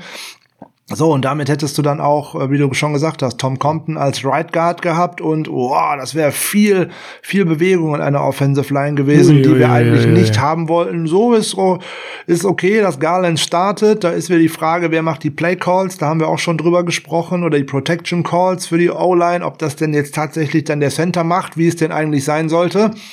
Muss man jetzt mal abwarten oder ob das wieder äh, Laken Tomlinson zufällt. Ähm, immer die Sache, mal von dem Left Guard sieht man nicht alles, muss man mal schauen. Ähm, ja, hoffen wir, dass Garland äh, Mittwoch wie angekündigt ins Training einsteigt und dann steht er auf Sonntag auf dem. Wir schauen zum Schluss nochmal auf äh, unsere My Guys und vorher erklären wir ganz kurz nochmal zur Practice Squad zwei, drei Sachen. Wir hatten ja schon kurz erwähnt, ich glaube, ich hatte es vorhin gesagt, eigentlich zehn Leute in der Practice Squad wurde durch CBA schon erhöht auf zwölf zu dieser Saison, ja. aber durch Corona haben wir weitere Steigerungen, die eh geplant waren, nach vorne gezogen. Denn eigentlich wäre es sowieso eine Erhöhung auf 14 dann für die nächste Saison geplant gewesen. Nein, für die übernächste Saison, Entschuldigung, 2022. Und jetzt hat man wegen Corona von 12 auf 16 nochmal erhöht. Ja. Und an der Stelle eben, du hast es schon mal gerade gesagt, bis zu 12.000 Dollar pro Woche kann man dann eben verdienen, manche sogar von der Couch. Wobei das gilt dann eben nur für die Veterans, die mehr als zwei Jahre Erfahrung haben. Ja. Die jungen Leute verdienen nur 8.400 Dollar pro Woche, wobei auch dafür würde ich es machen, muss man ganz klar sagen. Wow. Macht bei 16 Spielen auf der Practice Squad 134.000 Dollar im Jahr. Ja, dafür würde ich auch aufstehen tatsächlich. Wow. So viel dazu. Frank, du hast auch noch ein bisschen was rausgesucht. Ja, wenn man jetzt mal nach den Roster-Cuts guckt, kann man mal schnell schauen, was ist denn so das jüngste und was ist das älteste Team in der NFL. Das jüngste Team sind aktuell die Jacksonville Jaguars, Durchschnittsalter 24,9 Jahre.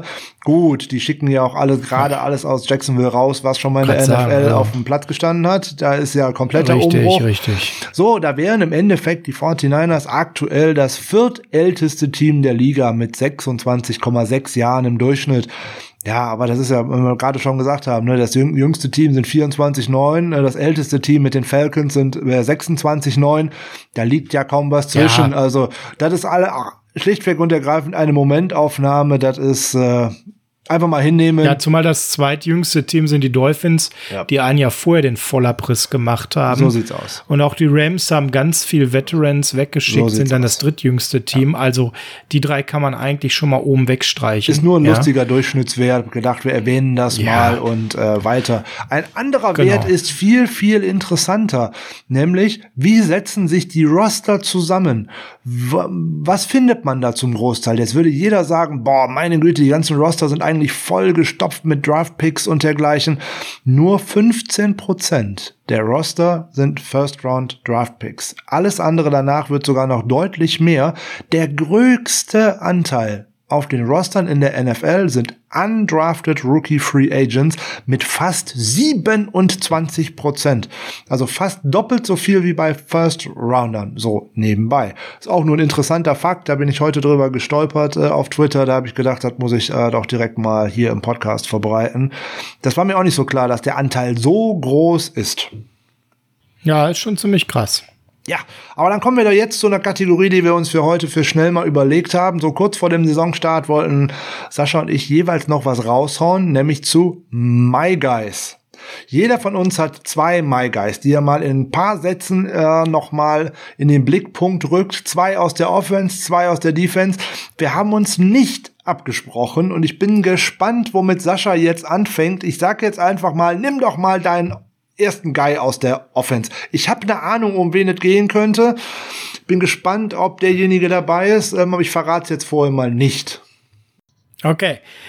Ich bin ja Fan einer Position insbesondere, die viel zu wenig Liebe in den letzten Jahren bekommen hat. Und das verändert sich gerade durch zwei Spieler enorm. Der eine ist Travis Kelsey und der andere ist mein erster My Guy. Und jetzt werdet ihr sagen, buh, unspektakulär, es ist George Kittle. Warum ist George Kittle einer meiner My Guys? Ganz einfach, weil ich bin Kittle-Fan par excellence. Ich habe ein Trikot von ihm. Ich finde den Typ einfach geil aus so vielen verschiedensten Gründen, weil er eben das richtige Mindset hat, weil er einfach ein Locker-Room-Guy ist, weil man ihm, und das finde ich besonders wichtig, in jedem Moment diesen enormen Spaß am Spiel anmerkt.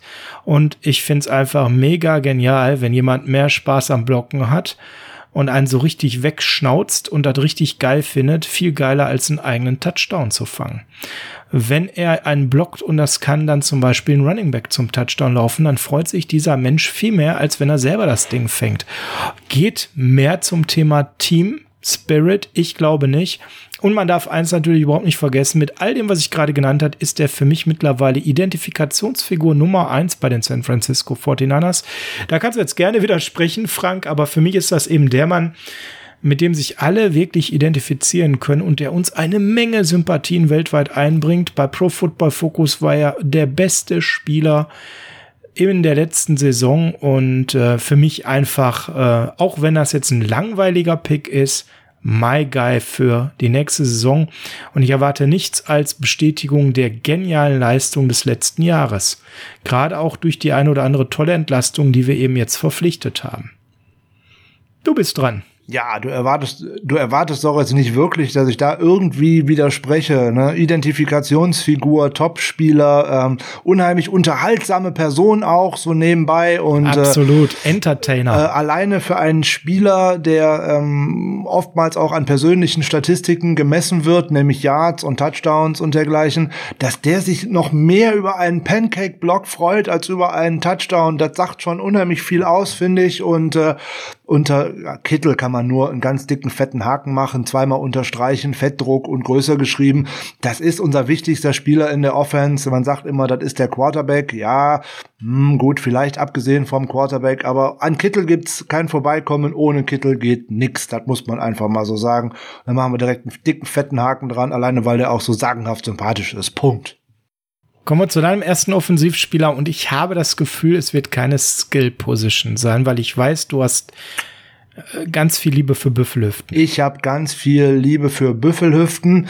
So, ich hätte im Zweifelsfalle Joe Staley genommen, aber der ist ja nun mal im Ruhestand. Äh, aber den hätte ich alleine genommen, weil ich den Typ so mag. Also von daher alles gut. Aber dann weiß ich, wen du jetzt nehmen wirst. So, ich nehme denjenigen, ähm, wo selbst ich, wenn ich ihm gegenüberstehe und die Sonne scheint sozusagen von hinter ihm in meine Richtung, nie wieder die Sonne sehe.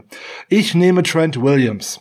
Unser, neu ah. unser neuer Left Tackle. Dieses absolute Monster mit Ballerinafüßen. Es gibt kaum einen Tackle, der in der NFL so geile Füße hat, der ein so dramatisch geiler Runblocker ist und ein noch viel besserer Pass Protector.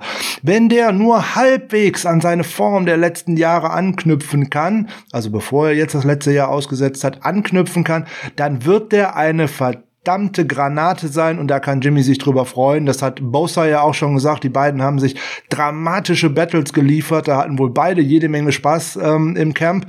So ist auch der Rost direkt runter, weil, ne, wenn man direkt gegen so jemanden wie äh, Nick Bosa im Camp antreten darf, dann wird der schon fit sein für ähm, das erste Spiel und ein Spieler, der solche Erfahrungen mitbringt, der wird das schon machen. Der lobt das Team, der ist direkt im Lockerroom richtig angekommen. Da die Tage noch ein Interview mit Daniel Brunskill gelesen in der, mit einer Zeitung in, den, äh, in San Francisco, dass er sagt, boah, das ist schon, als ob der seit fünf Jahren in diesem Lockerroom ist. Der ist im Endeffekt eins zu eins an die Stelle von Staley. Er ist vielleicht nicht der Publikumsliebling, aber das Standing in der Kabine, das hat er auf jeden Fall schon übernommen der wird auf jeden Fall uns rocken und der wird unsere O-Line nach vorne bringen. Das weiß auch Sean McVay. Das weiß auch Sean McVay, weil als der Trade bekannt wurde, hat ihn ein bekannter äh, Journalist gefragt, äh, was er denn davon hält. Und er dachte, danke, dass ihr mich daran erinnert habt. Ich muss jetzt unbedingt noch ein paar, Bier, ein paar mehr Bier trinken. ja, ähm, warum äh, ärgert den Guten das so? Ja, weil äh, Sean McVay war auch schon mal im Coaching-Staff von äh, Trent Williams, nämlich bei den damaligen Washington Redskins, als er noch als Assistant von Kyle Shanahan gearbeitet hat. Ähm, der weiß weiß genau, was wir da bekommen und zweimal im Jahr müssen die Rams gegen uns spielen. Also das wird ihm nicht gefallen und das zweimal verlieren. Und das ist dann auf jeden Fall der Grund, warum uns das gefallen sollte. Ja, locken wir ein, kann ich überhaupt gar nichts dagegen sagen. Ich habe kurz überlegt, ob du mit Mike gehst oder mit, mit ihm. Und äh, als du da im Stadia-Event ist, war es eigentlich für mich klar, dass die Wahl dann Trent Williams ist. Dann mache ich mal mit meinem zweiten Offensiven weiter und jetzt kommt einer. Es kann nur, es kann nur der andere Tight End sein. Es geht gar nicht es anders. Kann nur, es kann nur, es kann nur der andere. Ich weiß aber, wenn du gleich äh, nimmst oder ich habe ein Gefühl, weil ich weiß, es gibt einen riesen Pechvogel im Wide Receiver Core, den liebst du und dem drückst du über alles die Daumen. Ähm, My Guy Nummer zwei, ich habe es ja schon geoutet. Am Anfang war es nur der Name. Und die Tatsache, dass die Familie Football-Vergangenheit hat, ist Charlie Werner. Die letzten Wochen hat der Junge so geliefert, als hätte der mich gehört. Der einzige Fan auf dieser Welt, den er hat, ja? Nein. Ich habe ich hab den so abgechantet, ich habe den so geliebt, ich habe äh, ihm bei Twitter geschrieben und der Junge hat so abgeliefert im Camp. Ähm, man muss ganz klar sagen, der war ein ganz klarer Cut-Kandidat und davon ist er ganz weit weg und ist gerade bei den Tight Ends nicht nur drin, weil wir vier haben statt drei. Nein, er ist da drin, weil er Ross Dwelly auch mal eben den Rang abgelaufen hat. Also wirklich eine herausragende Leistung. Frank hat es vorhin noch mal gesagt, besonders schwer momentan für Rookies wie Jermichael Hasty eben reinzufinden in die Saison, weil so viel weggefallen ist. Die ganzen OTAs, Trainingscamp, keine Preseason, alles aufs Minimum reduziert wegen Corona. Und äh, umso schwieriger ist das. Und man sieht das ja auch für die Neuen reinzubringen, denn diese Folge heißt ja auch Bring the Band Back Together oder wir halten das Team zusammen, ja. Und das ist genau das, was die 49ers beherzigt haben. Es haben fast kaum neue Leute ins Team geschafft und Charlie Werner ist einer der ganz wenigen und er hat mit etwas überzeugt, was ich auf dem College Tape nur erahnen konnte, was aber tatsächlich wohl Wirklichkeit ist, er kann Pässe fangen. Und das ist das, wo ich ganz, ganz viel Upside sehe, wenn der Junge es schafft, weil er ist ein sehr guter Blocker. Er hat seine Qualitäten. Er hat einen tollen Einsatzwillen. Wenn er es jetzt wirklich schafft, auch noch Pässe zu fangen, dann ist er eine ganz solide Nummer drei mit einem riesen Upside-Potenzial für die nächsten Jahre. Und das würde ich mir vom ganzen Herzen wünschen. Wahrscheinlich werdet ihr in den ersten Wochen sehr wenig von meinem zweiten Mai-Guy sehen. Aber ich wünsche mir schon, dass er immer mal wieder ein paar Snaps bekommt und dann vielleicht irgendwann Garoppolo mal so einen kurzen Dash rüberhaut auf ihn für ein paar Yards, wenn keiner an ihn denkt, wenn er vielleicht nur mal anblockt und sich dann davon stiehlt, weil sich alle gerade auf Kittel konzentrieren und er für dann ein First Down bei dritter und vierter fängt, da wäre ich schon super glücklich. Jetzt gilt natürlich, alles, was der jetzt zeigt, ist Bonus, denn er hat äh, den Kader geschafft, gesund bleiben, Einsätze bekommen, Snaps bekommen und an den Stellen dann auch ein bisschen produktiv sein, mal ein paar Bässe fangen, gut weiter blocken. Ja, und ansonsten einfach auch ein Teamguy sein, ein intelligenter Typ, so wie wir ihn euch eben auch vorgestellt haben, damals in der Folge Party mit Unbekannten. Ja, wer ähm, vier Jahre lang bei einem so guten College-Team wie den Georgia Bulldogs äh, tatsächlich auch schon äh, grandiose Einsatzzeiten hatte, wer mit denen viermal diesen Titel dort gewonnen hat, der in jeder Saison haben die zehn Spiele und mehr gewonnen, ähm, da waren die schon echt gut.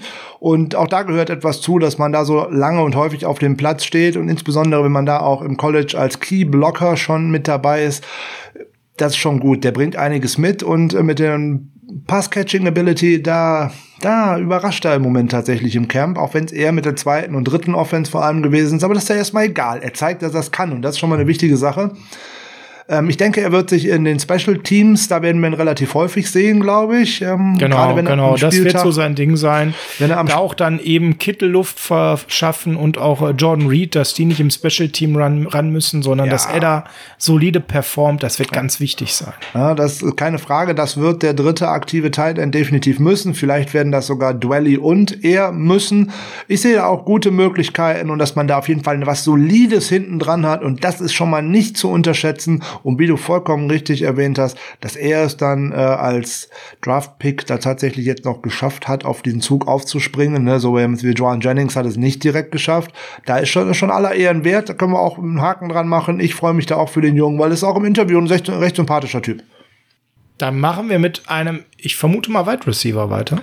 Ja, mein zweiter My Guy in der Offense ist, äh, ja, du hast ja schon verraten, mit dem Wide Receiver, großer Pechvogel. Jalen Hurt kann es jetzt nicht sein. Wenn ich da jetzt äh, drauf Geld setzen würde, dass der uns der Saison weiterbringen würde, dann hätte ich Nein. irgendwas falsch gemacht. Ich bin also für Double Trent sozusagen. Trent im Doppelpack. Yes. Erst Trent Williams, jetzt Trent Taylor. Little Wes, yes. Little Wes Welker hat man ihn genannt an der Louisiana Tech University. Ja, ich freue mich äh, am, mit am meisten auf ihn, weil er uns wirklich gefehlt hat. Ich habe ihn 2017 geliebt, in Anführungszeichen. Die Saison war scheiße, auf Deutsch gesagt, aber da hat man auch ein paar wirklich äh, wichtige Dinge gelernt oder gefunden. Man hat einen George Kittle gefunden und äh, wenn man an die Zahlen von Kittle denkt übrigens und an die Zahlen von Taylor im ersten Jahr, die sind fast identisch. Der hat 43 äh, Receptions gefangen in seinem ersten Jahr und für 430 äh, Yards und zwei Touchdowns. Und vor allem war er ein Chain Mover, also ne, Dritter und irgendwas. Und ich musste unbedingt einen Ball fangen. Da war genau der der Mann, der das getan hat. Ähm, Kittel hat auch 43 Bälle gefangen für knapp 460, 470 Yards, also nur unwesentlich mehr als der gute Trent Taylor. Und, also ähm, also quasi der neue George Kittle. Ich hoffe auf den neuen George Kittle, wenn der fit ist, in Anführungszeichen. Der hatte von Anfang an mit Jimmy Garoppolo eine gute und eine sehr gute Chemie. Er war letztes Jahr der Riser im Camp. Und dann kam der Mittelfußbruch. Und äh, ja, und ganz viele Operationen hinterher und ein ganzes verlorenes Jahr für diesen kleinen, äh, wendigen, spritzigen Spieler. Der wird ganz wichtig für uns sein. Ein kleiner Slot-Receiver. Wir wissen alle, woher Garoppolo kommt. Er kommt von den Patriots. Er hat das da genau gesehen, all die Jahre vorher. Immer Brady auf Welker und anschließend Brady auf Edelman. Das ist nämlich genau der Spielertyp. Klein, flink. Ich bin immer frei, weil ich einfach, ich bin so ein kleines Kaninchen. Ich schlag noch zwei Haken und ich bin frei. Und da kommt der Linebacker gar nicht hinterher. Er muss ihn nur treffen. Und ich glaube, dass er das kann und dass die beiden ein tolles Duo werden werden. Ich freue mich total auf Trent Taylor und ich drücke ihm sowas von die Daumen, dass der die Saison fit ist und dass der 16 Spiele machen kann. Dann hat er am Ende der Saison locker 600, 700 Receiving Yards. Gut. Eingeloggt. Kann ich voll mitgehen. Gehen wir in die Defense. Und da ist mein erster Log Emmanuel Mosley. Oh, jetzt bin ich überrascht. Wieso? Hätte ich nicht mitgerechnet. du? Hätte ich nicht mitgerechnet. Vor allem schon gar nicht, dass du damit du anfängst. Weißt doch, Du, du weißt doch, dass ich auf Cornerback stehe. Ja, äh, okay. Ähm, ich hätte doch auf, okay, ich hätte auf jemand anders getippt, aber alles gut. Wer, auf wen hättest du getippt? Äh, auf wen hättest du getippt? Ich hätte womöglich sogar darauf gesetzt, dass du noch mal äh, alles Geld der Welt auf Richard Sherman setzt, dass er seine äh, grandiose Saison aus 2019 ah. wiederholt. Und das ist genau das, wo ich ähm, persönlich ähm, ganz, ganz doll drauf hoffe. Aber mir war es jetzt zu langweilig, wieder einen Superstar zu nehmen, der ähm, bekannt ist, wo ihr jetzt sagt, oh, der, der Sascha, der hat ja nichts drauf, das ist ja alles total langweilig, was der da von sich gibt. Nein, ich habe mir wirklich überlegt, Mensch, wer kann denn der sein, der schon auf sich aufmerksam gemacht hat, aber noch mal ein ganzes Stück nach vorne kommt. Ja, und da bin ich dann eben auf der anderen Seite der Cornerbacks hängen geblieben, hab mir gedacht, der hat so einen geilen Endspurt hingelegt in der letzten Saison, hat so dermaßen überrascht aus dem Nichts und hat jetzt im Camp ganz klar, das sind ja auch die ähm, Stimmen, die man hört, Akello ganz, ganz deutlich platziert nach hinten.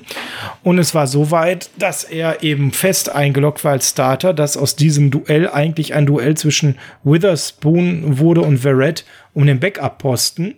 Und wer so stark ist und gleichzeitig auf der anderen Seite Richard Sherman hat, der sicherlich ein bisschen schlechter wird, aber immer noch nahezu elitär spielen wird, hat viele Möglichkeiten, sich auszuzeichnen, Frank, in der neuen Saison. Denn Sherman wird eine Seite töten, da wird man kaum hinwerfen.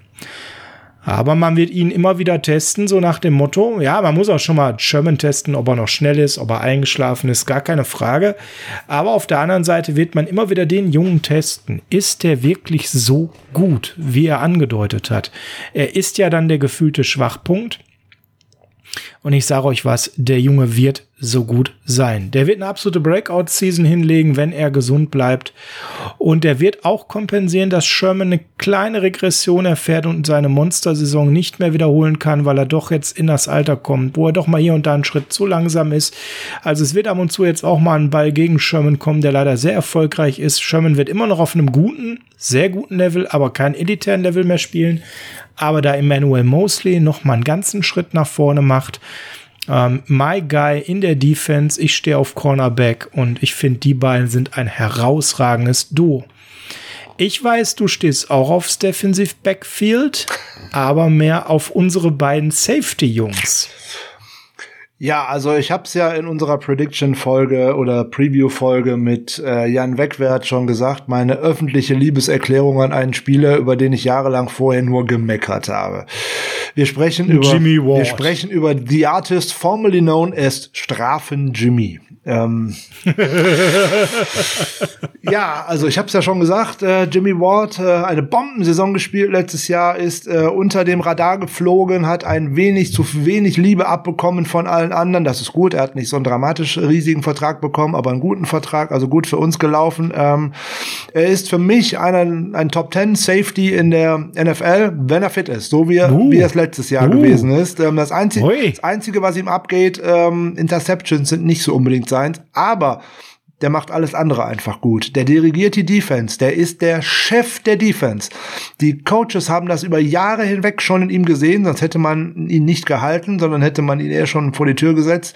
Der bringt alles mit. Der schont weder den Gegner noch seinen Körper, weil daher kommt auch die eine oder andere Verletzung, so zum Beispiel er hat sich meinen Unterarm gebrochen vor zwei Jahren. Ja, nicht, weil der die Treppe runtergefallen ist, sondern weil der einen damit übel weggetackelt hat. Dabei ist sein Unterarm gebrochen. Okay, ähm, hm, das ist natürlich doof gelaufen, aber der mit Jacques Tat zusammen sind ein Safe Top Safety Duo Liga in dieser in dieser Liga und ähm, die fliegen unter dem Radar, weil ihn eben so Interceptions, Big Plays, denen einfach abgeht, aber die machen einen grundsoliden Job und das ist unheimlich wichtig.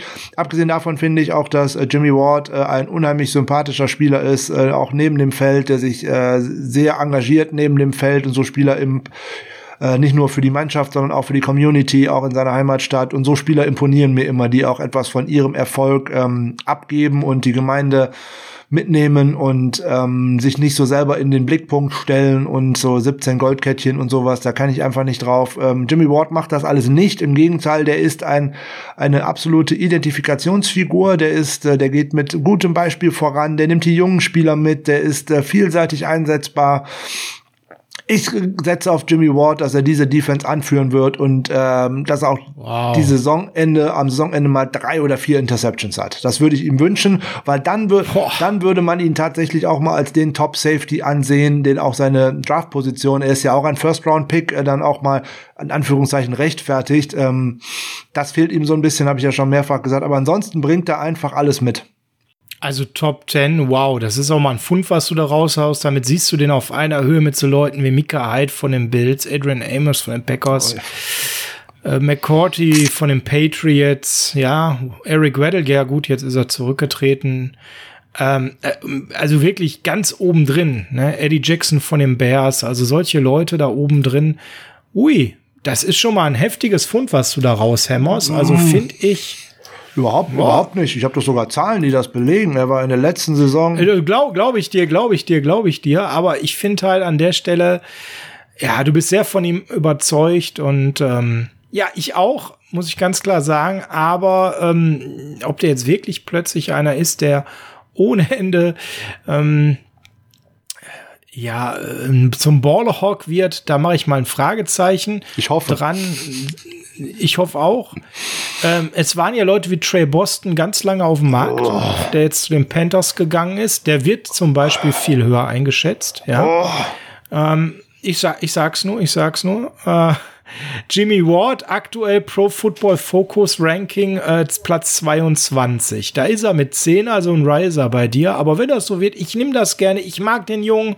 Vor allem aus einem Grund, den du genannt hast. Da ist ein ganz feiner, bescheidener Mensch, der äh, ganz viel für Leute macht im Leben, die es nicht so gut haben wie er. Und jemand, der ganz wenig Aufhebens um seine Person macht. Und gleichzeitig ist das für mich so wirklich der Koordinator. Und das, ich gönne ihm das unheimlich. Und wenn er diese Saison wie letzte Saison mal wiederholen kann, ist das schon saugeil an sich. Würde ich auch direkt zustimmen. Er war äh, der sechst best gegradete Safety in der Saison 2019 bei Pro Football Focus. Also, hm, das ist schon mal ganz gut, finde ich. Und auch bei der I auch in der ESPN äh, Top 10 hatte er eine sogenannte Honorary Mention, Honorably Mention. Er ist also ehrenhaft erwähnt worden, dass er es gerade nicht reingeschafft hat. Also lag er bei denen auch schon so auf Platz 11, Platz 12. Also von daher, ich glaube, so weit daneben liege ich gar nicht.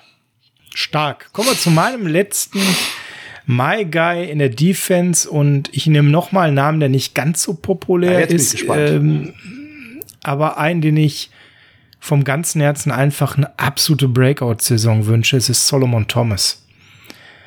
Ähm, Solomon Thomas, ihr wisst, was ich von ihm halte. Was denn, Frank? Ja, red weiter, red weiter. Ihr wisst, was ich von ihm halte. Er ist ein, ein toller Spieler, der ähm, einfach in den letzten Jahren viel, viel Pech hatte. Äh, insbesondere Frank hat da ja auch wirklich eine Brandrede auf die falschen Einsätze gezeigt. Und ha, jetzt sehe ich gerade in der Präsentation, warum Frank hier gerade zusammenbricht. Du hast den auch ausgewählt als eine Beigeil. Das ist ja stark. Ohne Absprache. Voll geil. Krass. Ja, und Solomon Thomas ist ihm jemand, der im College super überzeugt hatte, aber dann doch eben zu hoch weggedraftet wurde, deswegen eben viel zu hohe Erwartungshaltung an sich erdulden musste. Dann anschließend, Frank kann das gleich viel leidenschaftlicher als ich erklären, völlig falsch eingesetzt wurde, hat jetzt nachdem er auch noch ganz schlimme private Schicksalsschläge hatte, die ihn bis in die Depression gestürzt haben, ein hervorragendes Trainingscamp. Er ist fit, ähm, er musste einiges ausprobieren. Er hat Gewicht zugenommen, Gewicht wieder abgenommen. Er wurde hin und her geschoben. Und das Trainingscamp jetzt, man hat so viel Positives gehört. Ja, das lässt mir endlich die Hoffnung, dass er mindestens ein guter Rotationsspieler wird, wenn nicht sogar mehr. Und ähm, er ist der Mensch, dem ich es auf menschlicher Ebene am meisten gönnen würde, dass er sportlich endlich Fuß fasst und all die schwierigen Zeiten hinter sich lassen kann, weil er, auch er ist ein unheimlich feiner Kerl, wenn man mal Interviews mit ihm hört, ein ganz bescheidener, ein Leisetreter, der nix von Bling Bling und markanten Sprüchen hält, ein unheimlich gebildeter Mann, der auch einen sehr guten Abschluss gemacht hat. In Stanford? Und dem ich einfach ja, in Stanford und da kriegt nicht jeder einen Abschluss. Das sollte man auch mal an der Stelle ganz klar sagen. Und das hatte nichts allein mit seinem Footballstipendium zu tun, sondern es ist einfach verdammt gut kluger Kopf und manche sagen schon eher so hinter vorgehaltener Hand flüstern im Flurfunk, manchmal auch zu intelligent für den Sport, weil er denkt wahnsinnig viel nach. So ein bisschen wie auch ein Dante Pettis, ja, also auch jemand, der zwischen den Ohren manchmal sich zu viel beschäftigt mit dem Sport, anstatt einfach zu machen. Ja, und ich wünsche ihm einfach einen riesen, riesen, riesen, riesen, riesen Run in der nächsten Saison. Wir können ihn gebrauchen, um da Tiefe zu haben auf seiner Position. Und wie gesagt, mich würde es menschlich einfach sehr freuen. Frank, jetzt habe ich gerade, du, du sharest ja den Bildschirm. Wir machen das übrigens neuerdings via Zoom. Vielen Dank an euch. Das ist ein Update, was wir gemacht haben aufgrund der Patreon-Geschichte, wo wir die Gelegenheit haben, auch etwas Geld zu investieren. Sinnvoll, Frank und ich sehen uns neuerdings. Und als ich den Namen Solomon Thomas gerade nannte, konnte ich sehen, wie Frank zusammenbrach wusste aber nicht warum und dann ist er ein paar Seiten vorgescrollt in seiner Präsentation. Ich weiß nicht, wer sich in Zoom auskennt, da kann man sowas teilen, Shared Screen und da hat er auch Solomon Thomas. Dann erzähl mal, warum du. Ja, ich kann ja eigentlich auf äh, die letzte Folge von letzter Woche mit äh, James Weebuff einfach verweisen. Ich habe über Solly Thomas da, glaube ich, alles gesagt, was man äh, sagen sollte. Absolut kann nur wiederholen, was du gesagt hast. Ein absolut feiner, hochintelligenter Kerl. Ein äh, Interview mit ihm, auch gerade wenn es mal nicht um Football geht, ist ein Hochgenuss. Ähm, er engagiert sich sehr für selbstmordgefährdete Menschen, also für die Prävention dabei. Da gab es zwei oder drei Interviews zu, die äh, bei ESPN auch gelaufen sind. Nicht auf dem Sportkanal, sondern auch tatsächlich äh, im Hauptprogramm sozusagen ist es gelaufen. Und das kann man sich gerne mal anschauen. Die findet man auch auf YouTube, muss man nur nach Solomon Thomas googeln. Und wenn man ihn dann reden hört über das, was er da mitgemacht hat mit dem Selbstmord seiner Schwester, die sehr eng miteinander gewesen sind, wie sehr ihn das mitgenommen hat, wie sehr er sich mit seiner Familie und mit seinem Umfeld in diese Prävention jetzt ähm, äh, vertieft und was er da auch für Zeit aufwendet, was er für diese Organisationen alles macht, was er da auch für Geld spendet und ähm, ja, und er hängt, er hängt das alles nicht an die große Glocke. Das finde ich immer so besonders sympathisch. Ne? Richard Sherman hilft auch immer und hängt es auch nicht an die große Glocke. Und das finde ich auch fantastisch. Ne? Wer sagt, ich spende, ich spende, ich spende, nur weil da irgendwo eine Kamera rumläuft, kommt Leute, das könnt ihr direkt lassen, braucht er nicht. Ist Unfug. Ne? Wer die große Bühne braucht, der, der macht das, sollte das lieber nicht tun. Die Jungs machen das aus Überzeugung. Und äh, Solly Thomas war jetzt in, in den beiden Jahren nach ähm, dem Tod seiner Schwester auch auf mehreren großen Kundgebungen dabei. Da gibt es zum Beispiel auch so einen Trauermarsch in den USA für Menschen, die den Freitod gewählt haben aus psychischen Gründen und weil sie mit dem Leben nicht klargekommen sind. Und er ist da wahnsinnig engagiert und äh, ich glaube auch, dass das genauso stimmt, was Sascha gesagt hat. Der denkt dann auch einfach beim Football hier und da einfach zu viel nach. Zur sportlichen Seite, ja, ähm, den äh, Defensive Line Coach, den er in den ersten beiden Jahren gehabt hat, der da aus gedacht hat, er macht aus einem hervorragenden Spieler, ähm, dummerweise äh, Interior Pass, Interior Defensive Liner, auf einmal ein Rio oder Leo, also ein Outside Pass Rusher, der hat da irgendwie ähm, naja, ähm, nicht aufgepasst. Ähm. Schlechtes Gras geraucht. Ja, das ist mir wirklich völlig unverständlich, wie man auf die Idee kommen kann, einen Menschen, der im College äh, 82 Prozent seiner Snaps Interior gespielt hat, den auf einmal einen Outside Pass Rusher spielen zu lassen. Das tut mir leid, verstehe ich einfach nicht. Also da geht man auch die ganze Zeit mit falschen Erwartungen an ihn heran. Hätte man ihn jetzt in der zweiten oder dritten Runde gedraftet, dann würde man ganz anders über ihn sprechen. Aber das ist halt etwas, was einem anhaftet, wenn man so hoch vom Bord gegangen ist. Ähm, ich, ich sehe ihn auch in einer sehr großen Rotationsrolle in diesem Jahr. Jetzt am Anfang vielleicht sogar in einer Starterrolle, wenn Kinlaw noch nicht NFL ready ist. Ähm, die Coaches. Was man so hört, was ziemlich wahrscheinlich ist, dass er nicht NFL ready ähm, ist. Die Coaches haben gesagt, dass er auf jeden Fall in der Interior gehalten werden soll, weil er da seine Stärken ausspielen kann. Also nochmal Grüße an Chris Kotcherek, der hat das anscheinend begriffen. Ähm, mhm. Das finde ich schon mal gut. Ähm, Kotcherek hat auch so einen äh, so Spieler geformt wie äh, Ezekiel Ansa und davor einen Ndako Monsu. Also der weiß eigentlich, wie sowas geht. Von daher, wenn er ähm, eine Snap-Anzahl zwischen 30 und 40 pro Spiel bekommt, ob jetzt als Starter oder in der Rotation, dann wird er produktiver sein. Dann darf man allerdings die Produktion eines Defensive Tackle nicht äh, definitiv mit der eines Pass Rushers vergleichen, weil Nein. wenn der es nämlich tatsächlich schafft, einfach die Run Gap zuzustellen, dass der da gar nicht durchlaufen kann und dass er da halt äh, ne, einfach den Raum schließt sozusagen, ne, die Gap dicht macht, das taucht in keiner Statistik auf. Das ist halt undankbar. Ne? Das ist wie für Kittel, als wenn er dann halt nur blockt. Das taucht auch nirgendwo auf, so wirklich. Ähm, da wirst du nachher da dran gemessen und sagt dann einer, ja, ähm, hör mal, das ist wie bei Jadavian Clowney, ne? Der wollte 21 Millionen oder irgendwas haben die Saison und dann sagen die alle Teams, oh, du hattest drei Sex letztes Jahr. ne? Aber was der der Seahawks Defense gebracht hat, hat man im Endeffekt nicht unbedingt nur an Zahlen ablesen können und äh, das wird. Wie auch, wenn immer Double Teams gegen ihn gelaufen wurden, ne? Da muss man ja auch mal ganz klar sagen. So sieht's aus. Aber so müsste man halt auch Thomas und DJ Jones und auch Kinlaw dieses Jahr erstmal einstufen. Ich denke, er wird eine ganz wichtige Rotationsrolle einnehmen und ähm, ich würde es ihm gönnen, dass er ein sehr gutes Jahr spielt. Ich rechne nicht mit einer Breakout-Saison, wie das letzte Saison bei Armstead der Fall war.